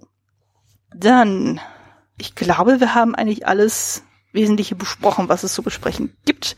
Dann können wir jetzt, glaube ich, zu einem Fazit kommen. Also zu Rosa Luxemburg. Das war ja jetzt mhm. Thema. Was würdest du sagen? Ist es der Film wert, dass man ihn geschaut haben sollte? Sollte man ihn im Regal stehen haben? Wem würdest du den Film empfehlen? Ja, also ich würde sagen, es ist auf jeden Fall wert, geschaut zu werden. Er ist natürlich anstrengend. Also ich glaube, es ist kein Film, wie ich vorhin ja schon mal sagte, so für den lustig lockeren Abend auf der Couch nach einem anstrengenden Arbeitstag, sondern man sollte sich Zeit dafür nehmen. Und ich finde aber, er ist es aus verschiedensten Gründen wert, geschaut zu werden. Einer, den ich jetzt während der Aufnahme noch nicht so viel genannt habe, ist einfach auch, was der Film für die deutsche Filmgeschichte so bedeutet. Also ich wüsste nicht, dass in der westdeutschen Filmgeschichte bis 1990 irgendein auch nur annähernd eine reale Frau so in den Mittelpunkt stellender Film erschienen ist, der so einen Impact hatte wie dieser. Und also schon allein, wenn man sich irgendwie für Filmgeschichte interessiert, sollte man da mal reinschauen. Und ansonsten äh, guckt ihn euch an und macht euch selber ein Bild davon, ob dieses Potpourrihafte was für euch ist oder eher nicht. Ich habe das gefeiert. Ja, also ich glaube, es wurde ja bei mir dann schon ziemlich deutlich. Also ich würde auf jeden Fall sagen, man kann ihn auf jeden Fall gucken, aber man sollte sich schon sehr bewusst darauf vorbereiten. Also ich, eben wenn ihr keine Ahnung über diese Frau habt, also wenn ihr noch nie groß was über Rosen Luxemburg oder ihre persönliche Geschichte was gehört habt oder gelesen habt, so, macht euch am besten vorher schlau, weil dann werdet ihr auf jeden Fall einen besseren Zugang zu diesem Film finden und könnt euch dann anhand dem, wie er dann gestaltet ist und welche Inhalte da auch drin vorkommen, da könnt ihr dann das auch besser nachvollziehen und auch für gut befinden. Und wen kann man den Film empfehlen? Ich würde mal sagen, so generell Leuten, so die Biopics mögen, die insbesondere Biopics über Frauen mögen, Leute, die sich sehr für deutsche Geschichte interessieren, die sich aber auch für polnische Geschichte interessieren, äh, generell diese Zeit um die Jahrhundertwende und Erster Weltkrieg und da so die ganzen politischen Zusammenhänge dann spannend finden, denen kann man das auf jeden Fall mal nahelegen. Ja, und Leuten, die sich für linke und sozialistische Ideen ja, interessieren, natürlich. natürlich auch, weil davon eben ganz viel verhandelt wird in diesem Film in den Zeitkontext gesetzt, aber auch sehr modern, anpasst und adaptierbar. Können wir auch gut vorstellen, dass man das dann auch in der Schule gut zeigen könnte im Geschichtsunterricht. Also eben, wenn man dann das Thema entsprechend vorbereitet, mhm. dass man sagt, okay, man beschäftigt sich dann ein bisschen eingängiger erstmal mit ihr und mit Liebknecht und Spartakus, Bund und ähnlichen oder der Geschichte der SPD und dass man das quasi so als visuellen Abschluss dann nochmal zeigt, so von wegen so, okay, jetzt sehen wir das Ganze nochmal in Bildern. Ja, das könnte ich mir tatsächlich auch vorstellen. Ja. Mal quasi der Jugend von heute ein bisschen was Anschauliches geben. Oh Gott, jetzt fühle ich mich alt. jetzt sag ich auch schon. Du meinst, ab dem Moment, wo man von der Jugend von heute spricht, ja. ist man alt? Ja. Äh, ich glaube, mit Anfang 30 kann man das durchaus sagen. Ich meine, jetzt liegt quasi eine halbe ja, Generation ja. dazwischen. Also. Auf jeden Fall.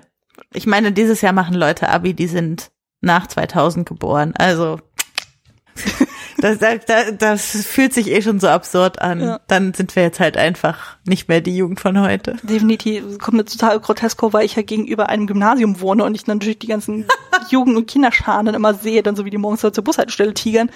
Das ist schon mega absurd. Ich meine, jetzt mein Abitur ist jetzt auch jetzt fast zwölf Jahre her. Wow. Ja. Wow. okay, bevor wir zu sehr. Oma erzählt vom Krieg. Aber ich stehe zu meinen über 30, das ist alles in Ordnung. Ja, wir altern mit Würde. Auf jeden Fall. Genau. Auf jeden Fall. Also gut, dann würde ich mal sagen. Ja, kommen wir mal langsam zum Abschluss. Du darfst noch einmal ein bisschen Werbung für dich machen. Wo kann man dich denn im schönen Internet finden? Ja, auf Twitter und Letterboxd und Instagram und eigentlich überall, wo man so einen Namen angeben muss als Genderbeitrag und ansonsten bei den diversen Podcasts, die ich am Anfang schon genannt habe und die ihr auch in den Shownotes findet. Zum Beispiel die KulturpessimistInnen, die so ein bisschen meine Homebase sind. Ja, sind auf jeden Fall zu empfehlen, solltet ihr auf jeden Fall reinhören. Aber ich packe natürlich, wie schon gesagt, alles in die Shownotes. Genau, Klassiker-Fable findet ihr zum einen bei der Second Unit, habe ich meinen kleinen Bereich. Ihr findet mich bei sämtlichen Podcatchern, unter anderem auch bei iTunes und natürlich auch bei Twitter, da bin ich sehr rege aktiv. Man findet mich aber auch mit meinem privaten Nickname Kostümfrau, sowohl bei Twitter als auch bei Letterboxd. Gut, dann mache ich nur, bevor wir uns jetzt wirklich verabschieden, noch einmal einen kleinen Teaser für den Februar. Da geht es nämlich ans Oscar-Special. Und zwar, Uhu. normalerweise habe ich das ja so pro Folge, dass ich dann immer so ein Genre nehme. Daher aber dann die Oscars anstehen, wird es dann diesmal so sein, das Kriterium ist nicht das Genre, sondern die Tatsache, ob der Film für Best Picture nominiert und oder ausgezeichnet war.